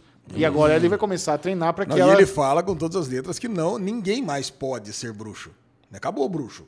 Acabou bruxo. Ele fala em um dos episódios lá que bruxos não podem mais existir. Ah, tem isso mesmo. Não, não, é Eu não sei se é isso ou se é o lance de bruxo ser estéreo. Essa que é a questão. Não, fala que Bruxo é estéreo, da mesma forma que a Yennefer também teve o útero dela retirado lá na hora da, da transformação física e tal. É. Então tem Aliás, pô, negócio- essa cena, essa eu achei foda. Essa, a transformação dela, É. que tá junto com o furacão lá. Agora, a transformação dela era bom. A impressão que eu tenho dessa série é o seguinte: gastaram todo o dinheiro em figurino, construção de cenário, que era muito foda, né? Você pega lá a cidade lá de Temerosa, lá, como é que é? Temerosa não, né? Iederosa lá. A cidade onde fica as bruxas. Aretusa. Aretusa, isso. Cara, é muito legal, cara. Aquela ponte gigante ali. Então, É. Meio tudo... Pike de Game of Thrones. É, cara, é muito bom, cara. Tudo é bom. Você pega o, o figurino, tudo é legal. Aí vai pra pós-produção, parece que acabou a grana. Falou, ó, a Netflix perdeu 130 mil usuários agora, pode cortar, hein? Já É. gasta pouquinho na pós-produção que não, dá pra botar mas- efeito. mas aí vamos lá, vamos, vamos debater uma questão. Precisava ser o Harry Ca- Cavill como bruxeiro? Ah, ser- precisava. Porque assim, esse, Ah, dinheiro, esse trouxe. dinheiro do, do cachê dele poderia ter ido pra pós. Ele, é ele custou alguns milhões de dólares. Porque É. tem muita diferença o Harry Cavill e seu Joãozinho da esquina, que Tem. é forte. E eu, Eu eu que justifico, cara. É. é. isso que fez a diferença pra série. Eu é isso que que transformou. é, é isso que é a diferença de The Witcher pra The Shannara Chronicles, por exemplo. É. Senão seria. E tá na Netflix e não na MTV. Cara, se, se inverte as duas, bota Henry Cavill, Henry Cavill na Shannara Chronicles e joga na Netflix, é a diferença total, eu cara. não acho que é um bom exemplo. Shannara Chronicles é série Teen. Não, cara, tudo bem. The Witcher é cara, adulta. The Witcher tem putaria, carniça, Tá bom, violência. joga putaria carniça em Shannara Chronicles, joga o Henry Cavill e joga na Netflix, que pronto, já é, é a E aí ia vingar, ia vingar mesmo. É, ia vingar, cara. Porque Shannara Chronicles tinha efeitos muito melhores do que The Witcher. Verdade. Então é isso aí. Eu acho que deu, Henry Cavill é um puta de um trunfo da Concordo série. 100%, não tenho nada a acrescentar. Sua nota para a primeira temporada de The Witcher, Bruno Clemente. Ah, eu vou ser aquele cara que vou, vou jogar rosas. Cinco estrelas. Cinco estrelas? É, eu gostei, eu gostei, eu tô muito feliz. Gostei, gostei mesmo, Fez cara. o dia do Ale aqui, olha que risada gostosa que ele deu. Ai, que delícia. Cinco estrelas, ali. E você, Alezinho? Gostei pra Três caralho. estrelas e meia, tá bom. Três né? e meia, três e meia, três. concordo, três e você falou meia. gostou pra cacete da 3,5. Bom, mas eu gostei parecendo pra Michel, caramba, velho. três Tá e me dando meia. burro aí, ô cuzão? Passei a cadeira. Caralho, cadeira agora é o Michel, tá se tornando. Bruno Clemente, nós Ai, acabamos de ai, ai. assistir o primeiro episódio da segunda temporada de You. Olha aí. De você. Você. É, eu, eu gostei. Eu, inclusive, vocês, né? Eu achei. Ele é, ele é um episódio de uma hora, praticamente, né? Que a, começa muito bem, dá aquela barrigada no meio e termina com um cliffhanger maravilhoso, né? É isso, já resumiu bem. Tá bom, então é isso aí. Não, cara, Yu, eu vou falar pra você, vai se tornar o meu guilt pleasure favorito, a minha revenge da vez, É, porque é vai ser uma novelona, vai ter oito temporadas, É. mas... Não vai ter tudo isso, não. A terceira vai ser a última. Caraca, cara, mas é gostoso, você É. fica empolgado. Teve um final de, de- de episódio aí que é tudo que a gente queria, né? É. Que ele volta a ser aquele maquiavélico, aquele manipulador. É, a gente, a gente, o episódio inteiro a gente tava falando, puta, será que a menina de repente é meio. Ele é o contrário, ele reverso? No fim, ela vai ser a protagonista e a terceira temporada, de repente, é ela, né? O Michel falou, de repente, é- ela mata ele e tal, mas no fim não, né? No fim ele já tinha tudo planejado, né? Nossa, o cara é um maníaco mesmo, né? O cara É. não pode ver uma menina nova que já sai apaixonando, E cara. vocês gostaram da Nell de, da mansão Hill, a- É, do Hill House, do né? Hill House com uma nova É, eu, vítima? eu não reconheceria jamais. Eu, eu achei que ela parece que a Drew Barrymore, você não achou? Não. Não, que Mas é, já imaginou se ela fosse uma Stalker, teria dois e um, né, Gegel? E o que significa ter dois U? Um double U. Eu fiz essa piada, essa piadinha merda e quando a gente assistiu o episódio, o Lesão adorou. ele tinha que retweetar ela, Eu né? achei a piada muito boa. Teve que retweetar, não É que teve ninguém jeito. sabe o que que é W, né? Claro que Todo mundo sabe. Todo mundo sabe. Baby, don't hurt me. Please hurt- don't go. É, essa é melhor ainda. Please don't go. Então vamos assistir Yu, no- a novelinha da vez. Não. Se você curte Yu, comenta aí Não, no gente. próximo derivado a gente vai ter assistido a temporada toda e vamos falar de Yu. Sim, Com vamos. certeza, cara. Nossa novelinha do coração aqui. Agora, a melhor animação da atualidade voltou para a sua quarta temporada. Melhor e eu, eu, ever. e eu não poderia dizer que eu estou não estive tão decepcionado como Rick and Morty como estou agora. O quê? Estou muito decepcionado porque foram apenas cinco Ah. episódios. Que coisa brilhante, que animação maravilhosa, como eu amo Rick and Morty. É demais, Essa- e essa quarta temporada foi assim, cinco episódios que passam voando. É uma Passa sentada você vê voando. tudo. É, passa voando Você e passa voando com uma tudo. tristeza, porque você assiste um, dois, três e fala, caralho, só tem mais dois. Acabou. Acabou, acabou. Agora vai saber quando eles vão fazer de novo alguma coisa. Ainda bem que eu tenho mais um. É. Não Cara, assisti e- o último. E eu acho muito legal Agora- como eles extrapolam as coisas, como tudo, Tudo. fica muito grandioso, a criatividade por trás. O grande trunfo de Rick and Morty é as pessoas que elaboram os roteiros de cada episódio. É. É, muito fantástico. grandioso. Esse ano tá, tá- eles, eles deram uma caprichada, caprichada, entre aspas, ainda mais no linguajar. Os caras estão xingando muito mais. É. Estão falando muito mais palavrão do que o normal. e as aventuras estão mais malucas, mais frenéticas, muito mais pegando todos os principais elementos de sci-fi, como viagem no tempo, é, clone, realidade alternativa, via- viagem intergaláctica, espacial, monstros, melhor do que nunca. É, Não, verdade. não, acho que a gente tem que falar um pouquinho, pelo menos os três primeiros episódios. Ah. Que, por- só que é o seguinte, viu, né? parece. É, só porque eu vi, são os três que eu vi inteiro. Cara, mas o Você fala segundo. do último, eu acho que ele. Não, o último me deixa pra depois. Agora, o lance é o seguinte: Rick and Morty, ele pega uma coisa que parece que ia ser uma trivialidade, do tipo, tá jantando, agora vai lá o Rick e "Ah, vou sair pra dar uma cagada. Ah, ele gosta de sair. Eu gosto de sair pra fazer o negócio é, em paz. Cara, você pensa que vai ser ali só um, uma banheirinho, coisinha, um né? banheirinho. Não, esse é o plot do episódio. Tem um planeta pra ele cagar, Aí né? ele vai, pega lá um plan- planeta inteiro, ele tem uma privada e. Bom. Tem um cristal com Cara, eu, um lembrei, jardim. eu lembrei de você na hora. É. O cara cagando e. Ah, O Bubu ia adorar ter aquele planeta. Nossa, é, porra. Caralho, cara. Aí ele pega e descobre que alguém cagou na privada dele. Cara, esse é o plot do episódio, cara. E ele Aí tem que descobrir coisa quem que é o mais filho da genial puta que isso não que tem, cagou, né? né? E ele tem as pessoas que ele não mata, né? Que ele guarda, né? Nossa, e o final do episódio é sensacional, que você acha que ele ia matar o cara, não. Ele faz ali um negócio só pra zoar o cara, né? Com um monte de Rick. Aê, você vai cagar agora, Você vai né, da cagar? Ah, Vai, tá caga o aí, vai, vamos lá. Vai lá, toma a coroa, seu idiota. Toma a coroa na tua cabeça, coroa do cagão. É isso aí, vai lá, caga aí, filha da puta. Muito bom, velho. Cara, é muito engraçado, cara, porque tava com meu cunhado lá em casa, ele nunca tinha visto, né? É. Então, não, deita aqui que eu tô te explicando. Isso aqui é o seguinte, o cara, ele tá lá no planeta onde ele vai pra cagar em paz. Aí ele descobriu que tinha um cara que cagava também. Ele não acreditava, né, velho? Não, não é possível que o desenho é sobre isso. Não, o desenho... Agora ele tá indo de mundo em mundo pra descobrir quem que é o cara que cagou. Esse cara de sapo aqui deve ser o cara que cagou no negócio dele. Sensacional. Cara, é muito bom. E o primeiro que ele morre logo de cara, né?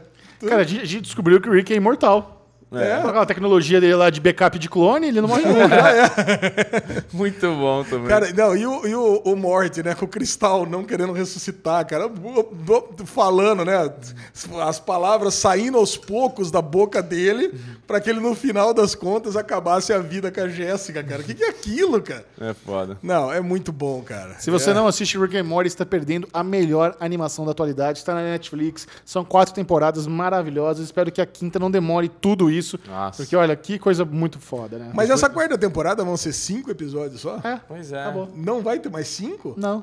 Tá, eu, eu tô achando que eles vão ter alguma surpresa, cara. O, o É terceiro, o terceiro episódio foi da metalinguagem com a Netflix, né?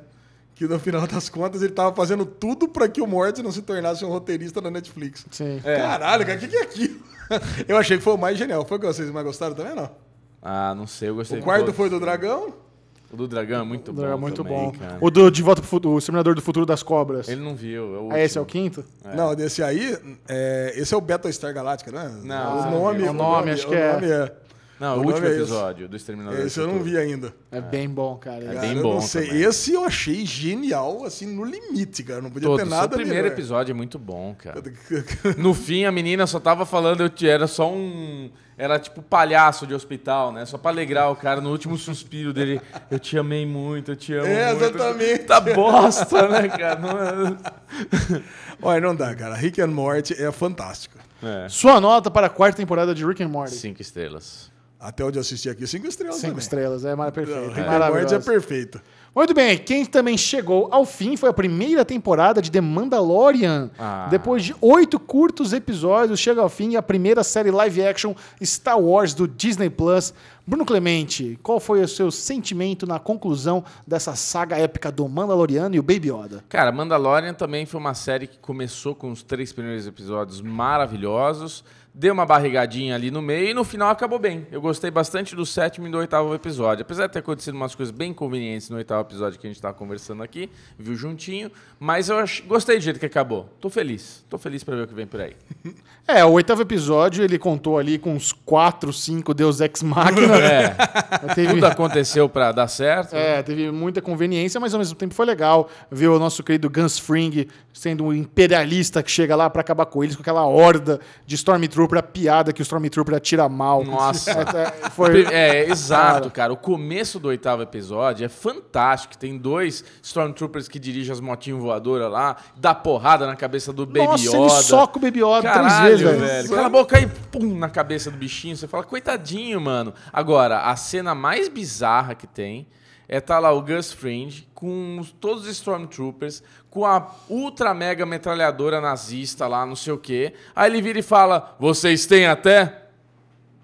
A noite para decidir. Como assim, Por brother? quê, Você né? tem Por quê? cinco minutos pra falar, não até a noite pra tudo acontecer nesse episódio. Eu achei, eu achei meio infantil esse, esse final. esse- Sim, eu acho que ao isso- contrário do seu, Bubu. Até o sexto, pra mim, tava quase perfeito, cara. Tava gostando de tudo. É. Essa criação desse universo expandido aí do. Desse novo cânone aí do, de Star Wars, tava achando ótimo. Tava. Agora, nesse sétimo episódio, legal porque ele pegou, tá trazendo esses novos, esses novos recursos aí que ele construiu na, na temporada toda. Trouxe a menina lá do UFC que o Xaxão gosta tanto de volta. Gina Carano. Trouxe a- o time dele, porque teoricamente era pra ele levar o Baby Yoda de volta, pra ele ficar limpo na guilda e ia tudo ficar tranquilo, É. segundo o chefe da guilda lá. E ele não tá confiando muito, mas ele ia voltar. Nesse sétimo episódio, rolou uma parada ali que aí eu achei meio bizarro, porque ele tava, tava aqueles Stormtroopers e a galera tava conversando entre eles como se ninguém tivesse ouvindo. Não sei se vocês viram isso daí. Ó, falaram que ia ter quatro só. Não, tem cinco. Tava todo mundo na mesma sala. Sabe? Eu não sei, cara. Ali parecia um jogo de RPG mesmo, sabe? Real, sabe? Que os personagens esqueceram que estão na sala e estão conversando entre eles. É. Eu achei meio infantil. Esses dois últimos episódios. O Chechel tem razão. É muito Deus Ex Machina. É, muito, foi demais. é muito forçado para a equipe principal ganhar. Né? O negócio é. É. desse. Também teve o lance do. Do robô se matar, a gente deveria se importar mais com ele se ele tivesse tido mais tempo de tela durante a temporada toda. É. Mas no final foi só, ah, beleza, robô. Foi meio desenho vai lá, se animado, mata. né, essa cena. Porque, tipo, ele tem o Mandalorian, a prim- o primeiro encontro dele com esse robô, né? Ele fala também que vai se autodestruir, demora um episódio inteiro pra ele se autodestruir. E aí demora um frame. Eu vou me autodestruir. Nem terminou de falar, já explodiu, né? E temos finalmente o Pascoalão aparecendo sem o capacete, né?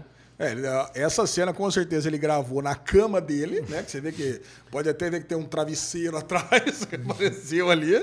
E, mas ele pelo menos justificou aí toda a grana que ele Nosso ganhou. querido Pasquale aí ganhou um, um, um cachezinho gostoso para oito episódios e tiveram ele em duas horas de diária para fazer só aquela que ele tira o É. capacete. Mas foi só o dublê a série inteira, Eu hein? acho que ele filmou com o iPhone dele e mandou. Puta Caraca. Agacharam a cabeça dele. Mas lá. assim, nós estamos enchendo o saco, mas a série é bem gostosa. Ah, eu eu gosto. fico até pensando como seria se o John Favreau, que foi o produtor executivo da série, quem sabe comandasse a próxima trilogia de Star Wars, não, Não, sei. seria maravilhoso. É. Eu acho que ele é um cara que por ele, assim, a gente tem, por mais que tenha se tenha um, um orçamento bom, caprichado.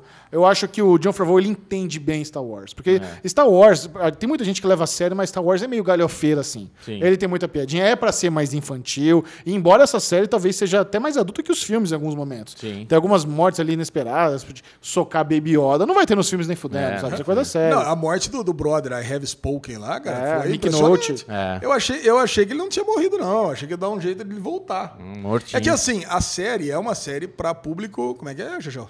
O PG-13 lá? PG-13? Isso, que, que é o seguinte: a galera, todo mundo pode assistir, né? Isso, Então legalize. você não tem sangue, você não tem espada atravessando ninguém, você não tem cabeça explodindo, não tem nada. Sim. Então, é, quando tem uma morte dessa, é aparecer no corpo no chão.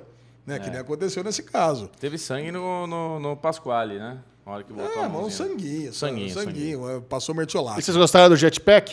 Cara, é igualzinho da, do Star Wars, né? Do- Dos Stormtroopers do episódio 9? É, que eles estavam fugindo lá, né? É igualzinho. Eu não sei se já tinha tido em algum outro momento. Não sei se é uma recriação do, da Nova Esperança. Não sei se já tinha tido essa, esse jetpack antes. Bruno Clemente, sua nota para a primeira temporada de The Mandalorian. 3,5. Esse sim, 3,5. Uma nota muito boa. Não, eu vou dar mais, dá quatro, quatro estrelas. Quatro estrelas. Ah, GG! Tô muito, muito... Tá- Não está em sintonia. Não. Muito bem, a última série que vamos comentar no último Derivado Cast de 2019. Aí deixa o Ale falar. Eu vou, É. antes, de, antes de você anunciar, um breve corte. Muito bem, antes de Opa, continuarmos com ela, com o Mr. Robot, eu tenho uma surpresa para os meus amiguinhos. Ah! Caramba, a gente fez um corte longo aqui e o Ale tava insuportável querendo saber da surpresa, Michel. Ó, isso aqui não é recebido, não é permuta, isso aqui eu comprei. Comprou? Comprei para os meus amiguinhos. Ô, Meu louco! suado dinheirinho. Não porque eu vi e falei, puta, a gente precisa ter isso. Baby Yoda! Não Igualzinho? acredito. Pô, peraí, agora tem que achar qual é qual. Ah, M. 3G. Caralho, 3G. Michel! Ah, não acredito. Abre aí pra mostrar pra turma. Você que está Caralho. apenas ouvindo nesse exato... Ah, esse aqui é seu. Você que está ouvindo apenas esse aqui é nesse exato momento, eu presenteei os meus amiguinhos com uma camiseta do Mandalorian e do Baby Yoda, que eu, eu vi numa loja, falei, vou comprar para nós três. Presentinho. Gosto muito das roupas da Estúdio Geek. Beijinho Vou na deixar, a minha, vou deixar a minha fechadinha lá. Manda aqui o... No high five, sem Ah, beijinho. sem beijinho, né? Tá bom. Caraca, olha aí, ó. Ah, Coisa mais linda de Deus. Ah, aqui, eu gostei. Eu gostei da história. Fala aí. Ó, ó. No tamanho certinho pra cada um. Nossa senhora, aí sim. Caraca, Baby Yoda Demando, e Mandalorian. Ó, nós vamos gravar aqui na sequência, fase 3 de Derivado Cup e eu vou estar com essa. Todo mundo com a mesma camisetinha de Todo uniforme. mundo de Ah, Mandalorian. que bonitinho. Era pra todo mundo estar de E eu digo derivado mais, ó, agora. Mandalorian vai disputar contra The Crown. Será que passa? Bom, é Vamos o lá. seguinte. Esse é um momento especial do podcast Putz. que nós vamos comentar sobre a quarta e última temporada de Mr. Serious Robot. Finale. E antes de a gente entrar no assunto da temporada, eu preciso publicamente parabenizar, Não, bater palma. bater palma para meu amigo Alexandre Bonfá, ao mesmo tempo que eu peço desculpas publicamente a você. Por quê? Porque nos últimos dois anos você foi ridicularizado, Zoado. foi em forma de chacota. Chacota. por não ter aceitado a óbvia, óbvia resolução de Mr. Robot, que teria viagem no tempo, teria sci-fi, Óbvio. teria universos alternativos. Claro. Alexandre Bonfá foi o único dessa Bateu bancada o pé no chão. que entendeu a mente de Sam Ismail, o criador da série, e disse com todas as letras: não cabe sci-fi em Mr. Robot. Não é esse o propósito da série. E ele bateu, defendeu o pé aqui no Derivado Cast e ousadamente fez um textão do, último, do penúltimo episódio Isso. falando que não tinha sci-fi, ainda assim, contrariando nós tudo, né, bicho? Conseguiu colocar no Série Maníacos. Caraca, Então, cara. Alexandre Bonfá, parabéns e me perdoe. Bom, muito obrigado, Xixão. Muito obrigado. Cara, foi muito gostoso é, escrever esse texto. porque Ah, eu, foi. saí, eu saí do derivado aqui contrariado ainda. Porque ainda- ainda tentei achar argumentos, né? Eu falei, caraca, não é possível que vai ter sci-fi mesmo. Porque os amiguinhos são os capetinhas, né? É. Assistiram, fizeram chacota, mandaram. Olha aí, Alezinho. Fizemos o até viagem no tempo no Vê- derivado passado. Viagem no tempo. Um bullying. Colocaram, com- colocaram o com promo, ímpeto. o É. promo do próximo. Olha, não tem jeito, Ale, tem viagem no tempo. Você perdeu. Aí eu, aí eu fiquei mais um dia pensando, aí mandei mensagem no, no privado do Chechel. Chechel, eu preciso fazer aqui o texto do, do episódio, né? Mas eu pensei, e eu vou contra tudo e contra todos, e eu vou fazer baseado nas cinco fases do luto que teve no episódio sétimo, e eu vou fazer e não, e eu vou bater o pé que não tem sci-fi em Mr. Robot, não teve, não tem e nunca vai ter. E qual foi a minha resposta? Faz mesmo. Faz é, mesmo, pô, apoiei, faz mesmo. Apoiei meu amiguinho. Vai mesmo, faz mesmo, que depois eu vou tirar mais sarro de você Não. semana que vem. Eu, eu tava. Cara, o que eu mais queria é que você tivesse certo. Porque Cara. a, a validação que você tem agora, que tá tudo concluído, depois desse lindo texto que você fez, é maravilhoso. Valeu tudo. É, valeu Nossa, tudo. verdade, é verdade. impressionante. Se cara. você não está sabendo, o Alexandre Bonfá faz reviews semanais de Mr. Robot no Fazia. sériemaníacos.tv. Não, não foi ainda do último episódio. Ah. Então você acesse sériemaníacos.tv e procure pelos brilhantes textos de Alexandre Bonfá dessa Obrigado, quarta e última temporada de Mr. Robot. Cara, e aí, o- e aí o que aconteceu? Eu, o episódio saiu no domingo e eu ia assistir ele na terça-feira de manhã. E eu fugi de todas as redes para não pegar nenhum spoiler. Aí chegou a legendinha maravilhosa, o pessoal do Red Wheel Barrel, né, que faz as legendas, que iam mandar um abraço para todo mundo. Inclusive esse texto caiu no grupo lá, e depois o pessoal mandou uma mensagem para mim lá, o Tig Stug, que é o, o gerenciador do grupo, falou: Olha, entra lá no grupo, lá, não sei o que lá, é ter uma honra ter você lá, não sei o que lá. Aí o pessoal já tinha mandado o texto do Série Maníacos pra lá, o pessoal tava comentando: Pô, puta texto, não sei o que lá, olha isso aqui. E a galera lá também tava crente, acho que é o único lugar no, no Brasil também que tava crente que não ia ter sci-fi, também queria que não tivesse sci-fi. Quer dizer, o pessoal estourou rojão depois, mas eu fiquei meio fora dos grupos, né, Pra não saber que ia ter sci-fi ou não. Mas, cara, no momento que eu ia assistir, que foi na- no dia de Natal, né, na, na véspera de Natal, que até, até a gente, minha mãe começou a preparar ceia e coisa Tua mãe te interrompeu Eu 40 entrei, eu entrei no. É, minha mãe interrompeu 40 vezes. Pouquinho antes de assistir, eu entrei no nosso grupo do derivado e alguém marcou o meu nome e colocou Puta. assim: Ale, Manda um. Ale, olha o San Ismael estragando a nossa série. Ah. Aí eu falei, puta vida, não, caraca, meu. Por que, que você fez isso? Quer dizer que tem, teve sci-fi mesmo. Porque até então eu tava crente que não ia ter. Aí eu assisti o primeiro episódio, cara. Aquele primeiro episódio inteiro, você ainda assim É. você imagina que teve. Sim. Só que, cara, você fica com aquela pulga atrás da orelha, né? Pô, mas agora tudo bem, agora eu já sei que teve. Teve sci-fi, ou realidade alternativa, ou ele tá dentro de uma Matrix, ou ele tá dentro de um pendrive, ou ele tá, sei lá, cara, ele tá dentro de alguma coisa, né? Mas não é o dentro do- da, da mente dele, né? Eu já tinha aceitado isso. Mas não é possível, esse mundo tá muito perfeito e cada vez mais perfeito, né? Então, pra mim, não consegui entender como é que aquilo lá podia ser real. Philip Price, casado com a mãe da Ângela, numa boa, todo do bem, é tudo Não muito ninguém, bonito. tá todo a Ângela desaparecida, a Darlene desaparecida, É. a Ângela viva, É o uma pai dele é bonzinho. uma Meu, realidade alternativa. é uma realidade alternativa muito do bem. E no final do primeiro episódio, do 12 episódio, né, o primeiro da- da- das duas partes ali, quando o, o Elliot descobre que as imagens lá que tá na, na partição secreta, que tem ele, que tem a Darlene, que tem o pessoal lá da F Society, coisa e tal, eu já comecei a imaginar que a série toda tinha sido uma imaginação. Entendeu? Eu pensei também que o twist, o twist tinha sido esse. Falei, não, pera um pouquinho. O, o- e aí ele tava vindo como uma personalidade do Elliot real e essa aqui tinha sido a realidade sempre. É. Eu achei que esse ia ser a, a virada, mas ia ser muito ruim. Eu falei, cara, se a gente viu é, quatro temporadas inteiras de uma série onde simplesmente se passava dentro da cabeça do cara, falei, pô, não, não, não é possível que É. seja isso. Ia ser muito ruim, né? Muito. Mas quando ele mata, quando o Elliot, no Mastermind, mata o Elliot verdadeiro, eu falei, puta, aí sim. Falei, não. E aí começa a loucura no segundo episódio. Cara, eu pausei pra ver, minuto 12. É ali que você tem certeza que ele, ele tá vivendo dentro da, da memória, da mente dele mesmo e não tem sci-fi. Ali que você- Não tem. Eu falei, cara, eu parei, da cama e bateu vibrei. palma. Pô, vontade de mandar mensagem pra vocês, mas eu, eu não sabia se vocês tinham visto ou não, Puta, né? cara. E eu tomei um spoiler inclusive, obrigado, obrigado, nosso grupo querido, marcaram a gente e falaram: Aê, Ale, manda um chupa pro Michel e pro Bubu. Quando eu comecei a acontecer, eu vi que me marcaram, eu falei, ah, deixa eu ver o que que foi pra responder, né? Tipo, porque as pessoas quando vão falar com a gente tem que marcar mesmo, senão a gente passa batido.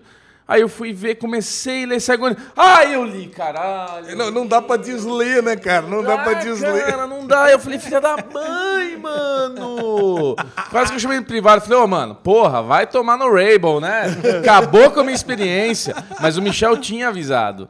Fiquem, meu, não, não assim, não vê nada, senão a gente vai tomar spoiler, não sei o que lá. Mas foi, cara, eu não imaginava que eu tava zoando na caruda já de, tipo, chupa que não teve a porra do sci-fi.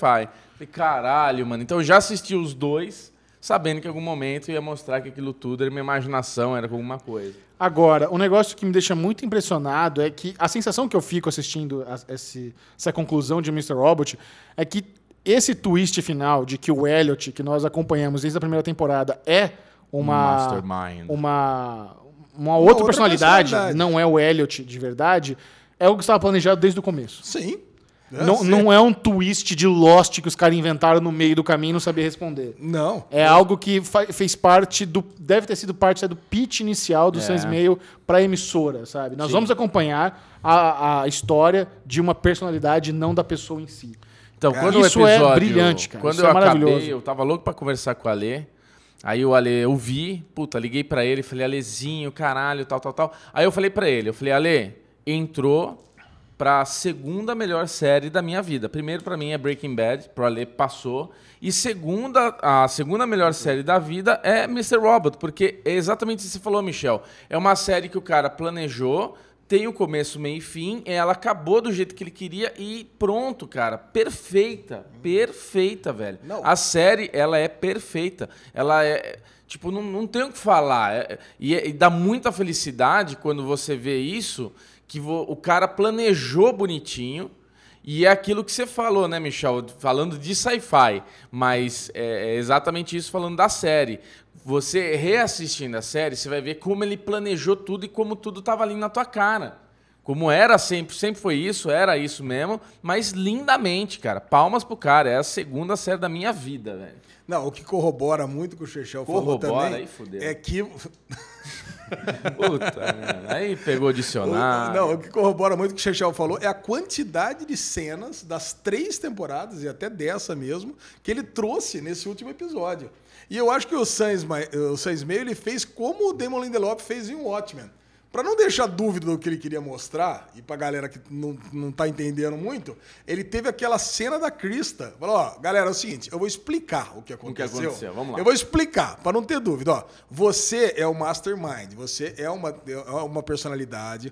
O Elliot criou primeiro a personalidade do pai, que era o protetor, porque ele tinha um pai abusador. Depois ele criou a personalidade da mãe, que era uma, uma, uma personalidade persecutória, porque a mãe perseguia ele. Depois ele criou a personalidade dele mesmo, criança. Depois, ele, quando ele precisou é, E tem a personalidade conter a raiva, ele precisou conter a raiva dele, porque ele não estava conseguindo mais conter. É. Teve essa personalidade do Mastermind, que ele criou esse, esse ambiente, né? Essa, esse, esse ambiente é tipo um mapa mental. Quem, quem fazia isso muito bem era o Sherlock. Na série do Sherlock ele fazia isso, né? Ele criava esses mapas mentais dele, ele se, ele se enfurnava lá dentro. O Hannibal fazia isso. O Hannibal tinha o palácio dele também, onde ele Isso, exatamente. Mesma coisa, cara, que ele entrava lá dentro. E diz que você pode até ter, ter, ter uma- algumas técnicas aí de meditação que você consegue fazer isso também na vida real. É.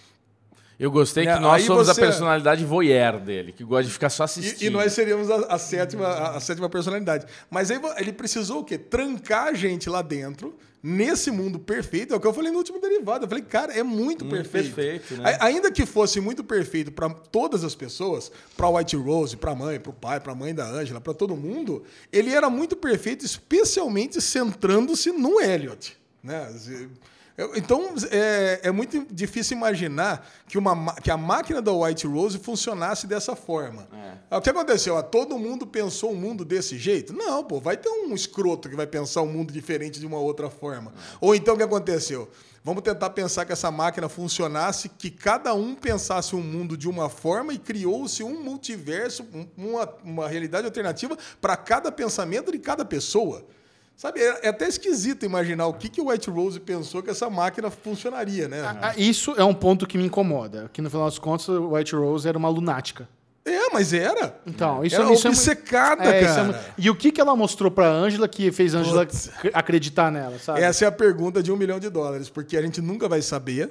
Eu sei que, assim, White Rose era tão obcecada nisso, tão obcecada, que ela conseguiu criar um grupo terrorista gigante no mundo todo, que seguia a. seguia é, cegamente, Cegamente. todas as ordens que ela dava, cara. E, e dane-se, né? E o, o lance é que ela queria tra- é, transferir a planta de Nova Jersey para o Congo, porque aí ia conseguir ter esse efeito global e não só local. E no final das contas, a gente sabia que se não tivesse paralisado, se Elliot não tivesse conseguido paralisar através do joguinho, se ele tivesse, se o molequinho tivesse ido na, na ilha lá, como ele fez a primeira vez, e ele não tivesse tentado de novo para salvar o amiguinho dele, meu, tinha explodido Nova York, Nova Jersey, tudo num- numa explosão nuclear e fim de papo. Era só isso que ia ter acontecido. Não ia ter criado realidade alternativa, Ou iria. viagem no tempo. A gente não sabe, Chechão, mas o lance é o seguinte: explodiu. Você viu que explodiu? Sim. Não conseguiu é, conter tudo a tempo. E o que, o que não conteve, explodiu. Entendeu? Então não, não dá para saber o que, que ia acontecer ali. A gente sabe que hoje um colisor, um, um Large Hadron Col- Collider, né, que é o que existe de verdade, consegue fazer com que uma partícula de um átomo, não sei o que lá, consiga viajar um milésimo de segundo no tempo. Né? Isso é o que acontece na vida real. Como é que você vai conseguir querer que uma realidade toda se transforme? Então, é um negócio complicado. Mas eu sei que aí, quando ele vai tomando consciência dentro, da, dentro do mundo dele, né? E o legal é isso, né? Porque o Elliot já tinha feito isso. É, é- foi até é estranho ter caído na, de vocês, de, de- de acreditar que realmente poderia existir sci-fi ou um mundo de Matrix ou qualquer coisa, porque ele já tinha feito isso na prisão. Criado um outro mundo dele. Quando ele Verdade. estava dentro da prisão, ele criou um submundo, né? Que era do, do, do sitcom, do Alf. Então não é nenhuma novidade ele ter criado um mundo. Só que, na verdade, ele criou um mundo para o outro Elliot, que é o Elliot verdadeiro, viver. E, cara, e esse Elliot, a gente nunca viu quem era. A gente nunca viu e nunca vai ver. Cara, eu, por um segundo eu achei que ia ser o rosto do Tyrell. Caraca! Por um segundo eu achei que o Elliot real teria o rosto do Tyrell. Nossa. Caraca. Mas E seria uma merda. Seria muito bosta. Agora, o lance legal é por que, que a Darlene não tava lá, né? Isso é um negócio muito Porque foda. era um link forte de trazer ele pra realidade verdadeira dele, né? De, de, tipo, ele lembrar que ele tá num sonho. que Não, mas ele tava preso. Era o único Mas a Darlene link forte era o... demais, né? É, a É o Darlene único era link o forte que demais. poderia soltar ele daquela prisão. Mas ele não sabia que tava preso. Mas a Darlene poderia fazer ele saber, por isso que não tinha Darlene naquela realidade. Boa. Exatamente. É, a era, o Darlene único era o link, gancho. era o único link forte demais. Agora, cara, é uma pena, é uma pena mesmo essa série não ter sido transmitida pela Netflix, por uma, por- pela HBO, né? Ali A gente conversou sobre isso. Nossa. Porque assim, Mr. Robot era pra ser a série, cara, deveria ser como foi Breaking Bad. Todo mundo só falando disso. Ela pode ser ainda. Não né? pode. Ah, já foi, Já Bubu. era. Já foi? Sabe o que acontece? Agora vamos dizer que entra a temporada inteira na Amazon, porque tem as outras temporadas. Vai agora entrar. vai entrar inteira. Ah, É. cara, aí ninguém assiste, tá fora de time, cada um assiste no seu time. O ideal seria, cara, é como se fosse séries da HBO. Entra um episódio por, por, por semana, Ah. pra todo mundo discutir. E se a pra todo Netflix mundo fala agora, teorizar. Mr. Robot é minha? Agora acabou. Ah, não tem mais e faz time. uma puta divulgação tal. Ah. Não, gente pode até ser, é, que pode é ser Mr. que todo mundo assista. Não, Eu você acho falou que tá- vai tinha que ser um- igual a Netflix foi com The Good Place. É, se fosse igual. É que é, episódio Breaking Bad teve o lance de, tipo, foi pra Netflix, mas não tinha acabado ainda, né? É, não tinha acabado. Então, Agora já acabou. deu tempo, né, de, de, de fazer a maratona pra chegar. Mas o lance do, da desistência, né? Então, a, a sala de controle, quando o Elliot toma consciência de quem ele é, que é muito legal, né? Que aí ele, puta, ele- aí ele sabe quem que ele é e ele vai ter que desistir do controle.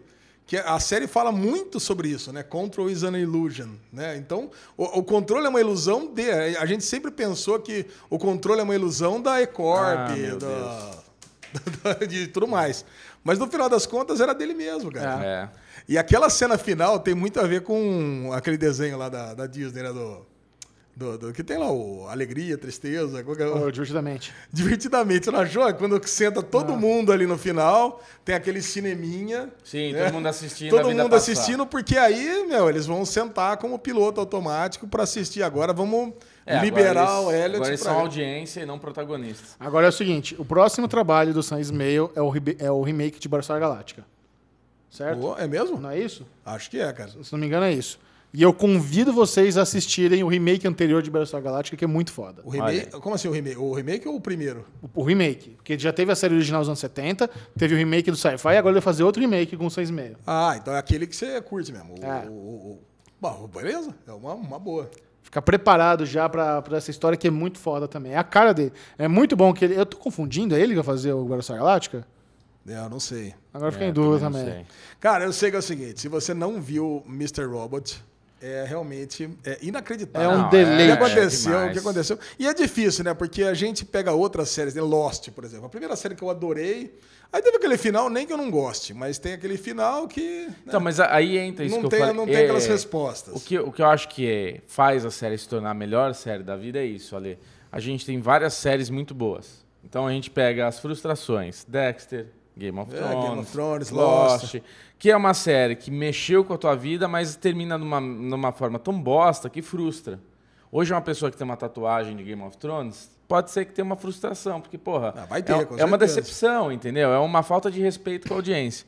Mr. Robot é uma crescente que tem os seus altos e baixos e acaba lindamente. Acaba com todo mundo falando: caralho, o que foi isso? Todo mundo fica com aquele sentimento de não acredito, eu tô muito triste que acabou, não sei o que lá. E assim, se torna a melhor série da vida de muitas pessoas. É a, a série da sua vida. Bah. É a série, depois de Breaking Bad, pra mim, a série da vida. Qual que você tem que assistir sem falta antes de morrer? Breaking Bad, Mr. Robot. Ah, mas e Friends? Friends tem outra categoria, mas assim, tipo, é foda, cara. É, é, é- é série que começa e termina muito bem. Então é isso, cara. Tem que, tem que dar nota 20 pra Mr. Robot. É excelente. Não, E eu, eu, excelente. eu não tô louco. Realmente é, é isso. O próximo trabalho dele é o remake de, de Battlestar Galáctica pro Peacock. O, pro- o serviço de streaming do NBC Universal. E olha só que interessante, o, o Sam Ismail disse: Fãs de Battlestar Galactica, esse não será um remake da fantástica série do Ronald D. Moore. Por quê? Por, ah, por que mexer com perfeição? Em vez disso, nós vamos explorar uma nova história dentro da mitologia, enquanto ficamos fiéis ao espírito de, ao espírito de Battlestar Galactica. So say we all. Adorei. Melhor Maravilha. ainda. Melhor ainda. Cara, muito bom, cara. Excelente. Sua nota, Lesão. Vamos- Você lembra, lembra quando a gente descobriu o Mr. Robot? Cara, eu lembro que eu fui na sua casa, a gente estava fazendo reuniões lá do nosso app. Aí você falou, puta, Lê, chegou uma série que você vai adorar, assiste aí. Cara, mas olha Cara, só. tá na sua casa. O canal USA liberou o piloto de Mr. Robot num, num streaming lá que qualquer pessoa no mundo podia assistir. Então eu tava em casa, dei play, assisti. Falei, caralho, velho, que série boa. Eu acho que eu escrevi review do primeiro episódio. Então, você já tinha, já tinha escrito a review, mas aí eu fui na sua casa e você assistiu de novo. A gente Ah, assistiu foi. lá. no- Cara, assisti na sua casa com você. Eu falei, caraca, mas, pô, eu assumo as reviews daqui pra frente.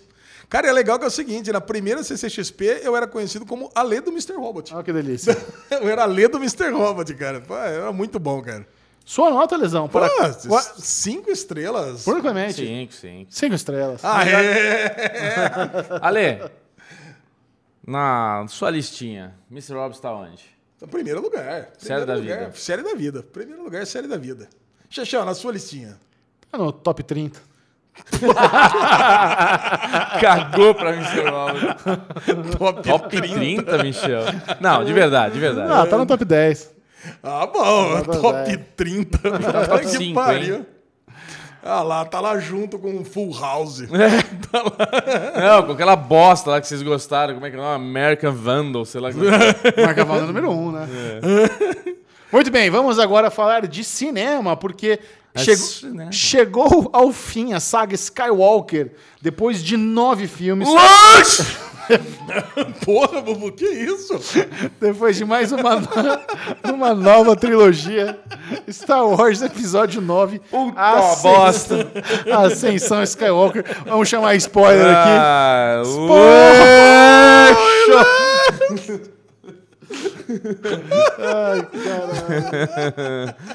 Muito bem, eu, eu acredito. Pô, como assim? Eu Bubu? acredito que a maioria das pessoas estão como o Bu. É. Eu acho que sim. Não eu acho gostaram sim. de Ação Skywalker. Eu, eu acho que eu estou na minoria porque eu curti a Ação Skywalker. Eu Caralho, curti não também. Não, eu, eu curti. curti. Eu curti bastante. É, eu, eu não gosto do Despertar da Força, eu não gosto do Último Jedi. Pra mim, essa é a pior trilogia das três. Eu acho Sem a trilogia fraca. É. Eu acho que personagens como o Poe e o, e o, Star, o Storm, Stormtrooper lá pff, são galhofa, farofa, fim. Não, não tem camada, não tem profundidade, é uma Zero. bosta, sabe?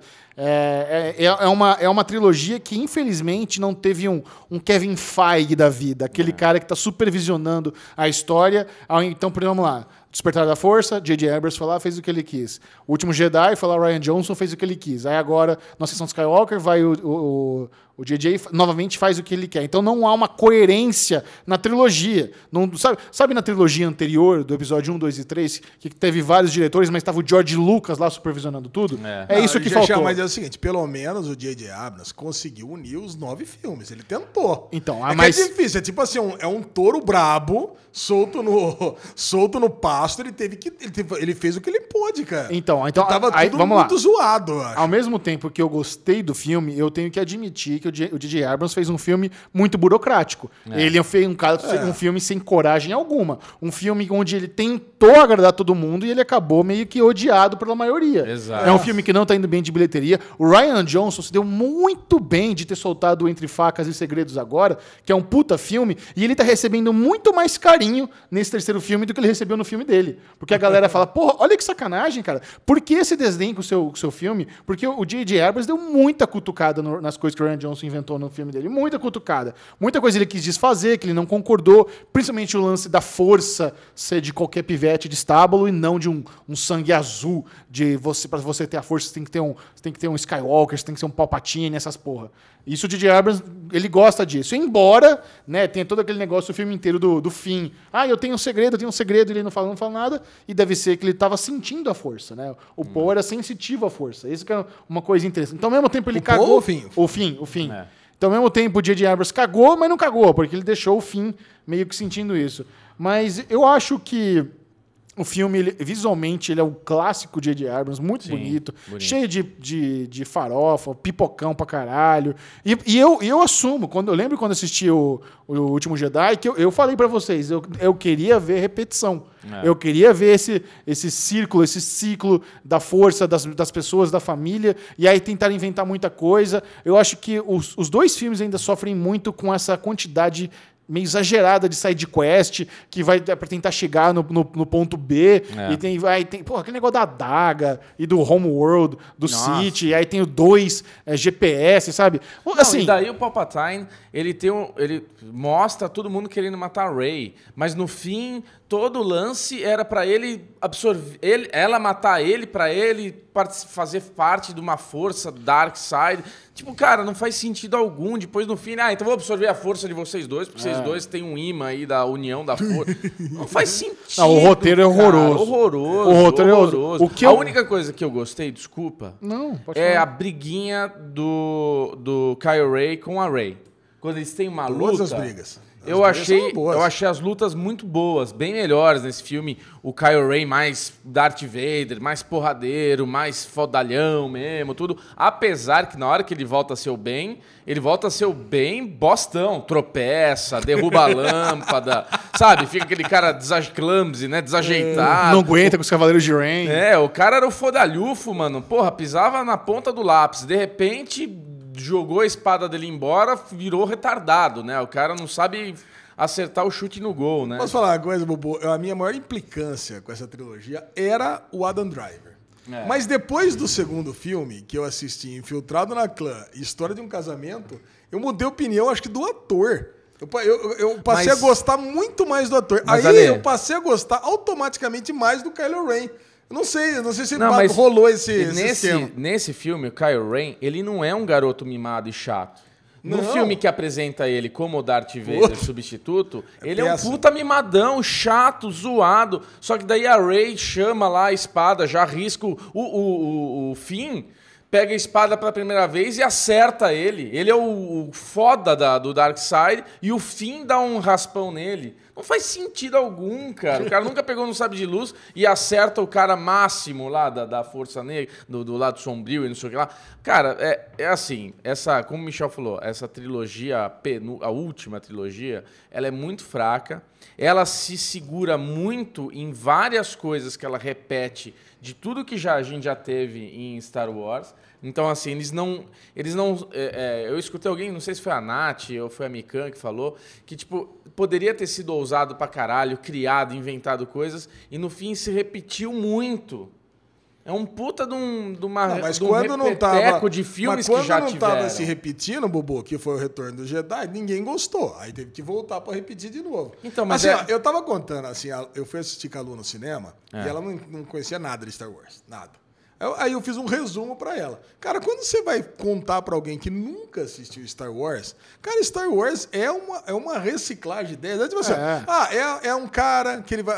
É uma galera que tem um plano pra destruir um, um, um governo déspota que tem uma arma fodida que é a Estrela da Morte. Aí eles vão lá e destrói a Estrela da Morte. Aí depois vai, vai crescendo como Jedi, pará, papá, e constrói outra Estrela da Morte, vai lá, destrói a Estrela da Morte. Pois é, Aí tem- depois vai lá e tem outra. Aí vem outra Estrela da Morte, vai lá destrói a Estrela da Morte. Aí você tem a Estrela da Norte, que é a, a, a- a porra da lua lá, fodalhufa, que rouba a energia do Sol e Não, é, consegue dar cara. um tiro que destrói o planeta. Mas o Palpatine, sei lá como ele descobriu um negócio, com uma pistolinha agora destrói o planeta. Colocou a pistola em todos os aviões dele lá, em toda a frota dele, e todo mundo pode destruir o planeta. Caralho, essa, velho. essa, essa frota aí da última ordem, né? Mudo, não é mesmo? É uma galhofa muito É louca. muito ruim. Vocês, vocês É, ficaram frota surpresos? final. Vocês ficaram surpresos com a participação especial do Harrison Ford? Fiquei. Também não esperava, É, não. Não esperava, não. É, foi. E por alguns segundos vocês acharam que o Chewbacca morreu quando a nave explodiu? Nenhum. Caralho, esse, esse, esse foi um bagulho que eu não caí por nada. E eu? É. cara, eu tenho que falar uma coisa sobre o Chewbacca Ó, lá vai vem o desagradar todo mundo, cara. O Chewbacca, eu entendo porque começou assim, agora vai ter que ser assim mesmo, é 1978, ele tá... Cara, mas você olha pro Chewbacca, você nunca que você imagina que ele é um animal alienígena. Você pensa que é um cara fa- com uma fantasia vagabunda de carnaval.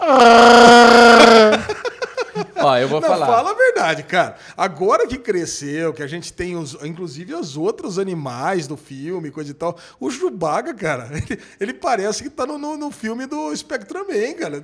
Ele- é muito ridículo a, a- a roupa do Chewbacca. Vocês não concordam comigo? Eu concordo Acho que, que nesse acostumei. último filme o Chewbacca tava estranho. Mas nos outros não me incomodava tanto, Ele, não. pa- ele parece, cara, que é um, um cara da, da, da carreta furacão, cara. Ele, Cara- é, muito, é muito ruim, cara. Mas teve, teve um lance nesse filme que é eles pegarem elementos do universo expandido, principalmente dos desenhos do Rebels e do Clone Wars, e aplicarem no, na- no filme. Por exemplo, aqueles dois triângulos lá, GPS pro Homeworld do Cid, isso vem dos desenhos. É. O, o lance dos Jedi tem poder de cura. Isso vem dos desenhos e, o- e o Odinha também usou no Mandalorian. Sim. É. Mas aí eles começaram a inventar esse. Porque assim, quando a Rey cura a cobra, é pra gente entender. Ah, ela tem essa habilidade. Então quando fica aquele troca-troca de força. É, quando fica aquele troca-troca de força pro, pro Kylo Ren morrer, pra ele dar toda a força vital dela, dele pra ela, pra ela sobreviver, é pra já preparar que esse é um elemento que pode ser usado.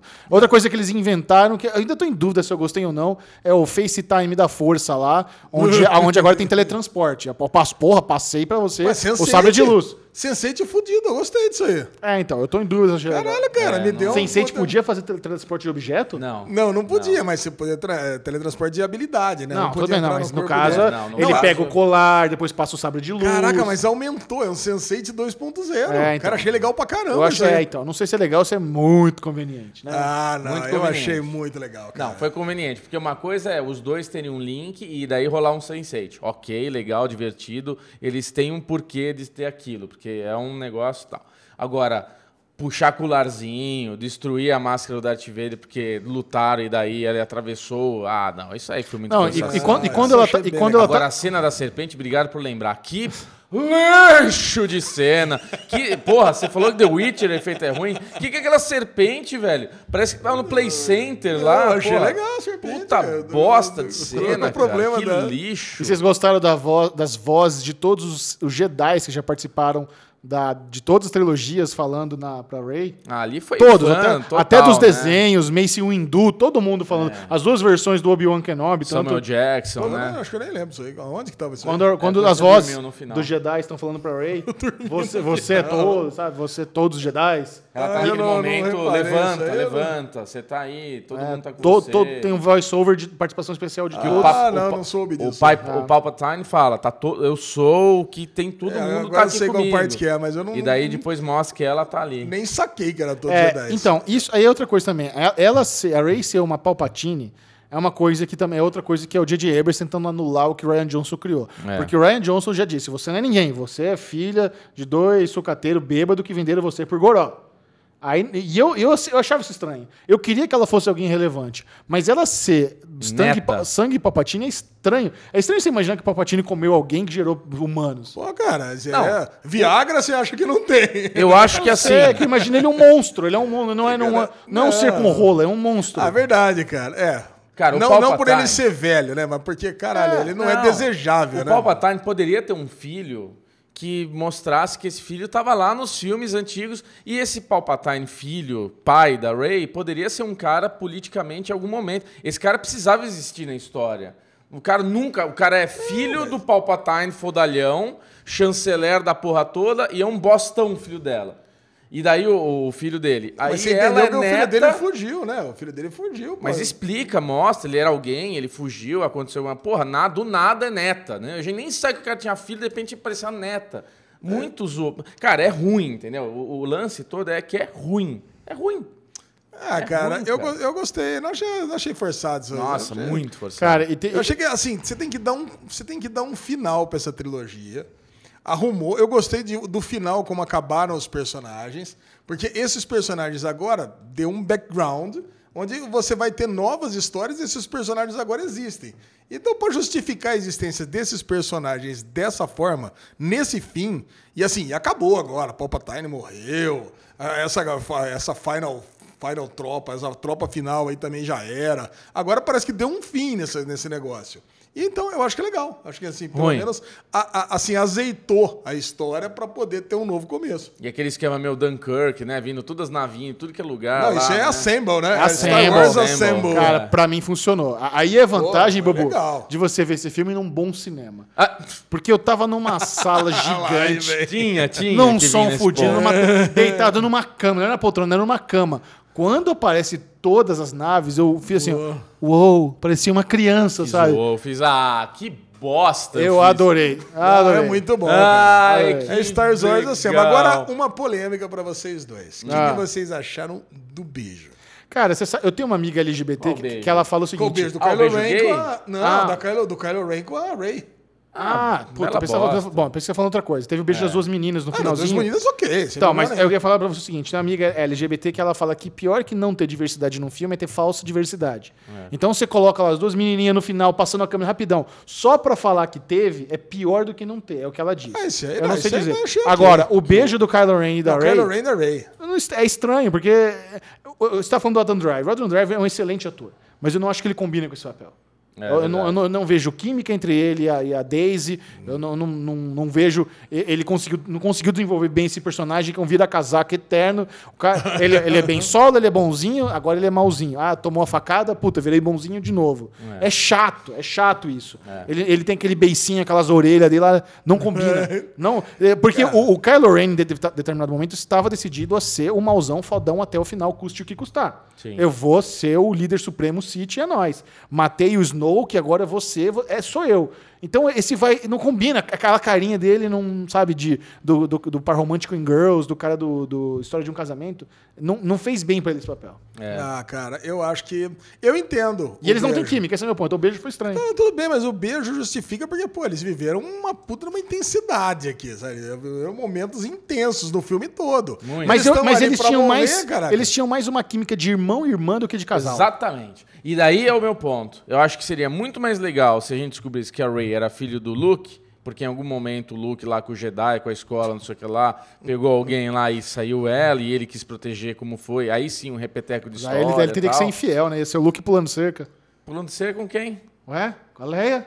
A Leia é irmã dele? Ela é irmã, Não, Gigião. qual é não? Com quem que é, quem que é a... Ninguém. A Amígdala, né? Confundir com o Han Solo, é, tá É, certo. não- ninguém, então. É, tem- Ele poderia ter um relacionamento sem Poderia. filho. E por isso que eles tinham esse link, porque eles É, o eram. Luca não tem filho com ninguém. Eles É. eram primo irmãos, eles eram, Tá. tipo, né, e tal. Mas aí do nada é Palpatine, do nada eles se amam, do nada rola beijo, do nada o rapaz esvaece lá, some. Ah, mano, que. E o, fi- e o final dela adotando o nome Skywalker, ele vem dos dois, só, os Lixo, dois lixo! sóis de Tatooine. o sabre de luz. Gostei, Ai, vou Achei inter... emocionante, chorei. Pronto, acabou, falei. Plantou lá o eu sabre de achei luz. emocionante.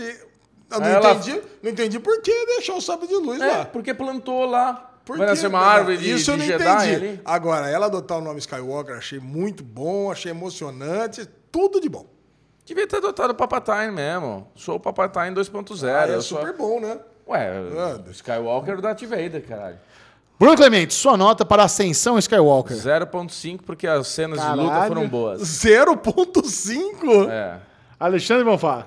Alexandre Bonfá, eu dou nota 3,5 pro filme. Ah, eu dou nota 3. 3? Pô, achei que a 0.5 gente... tá sobrando nota.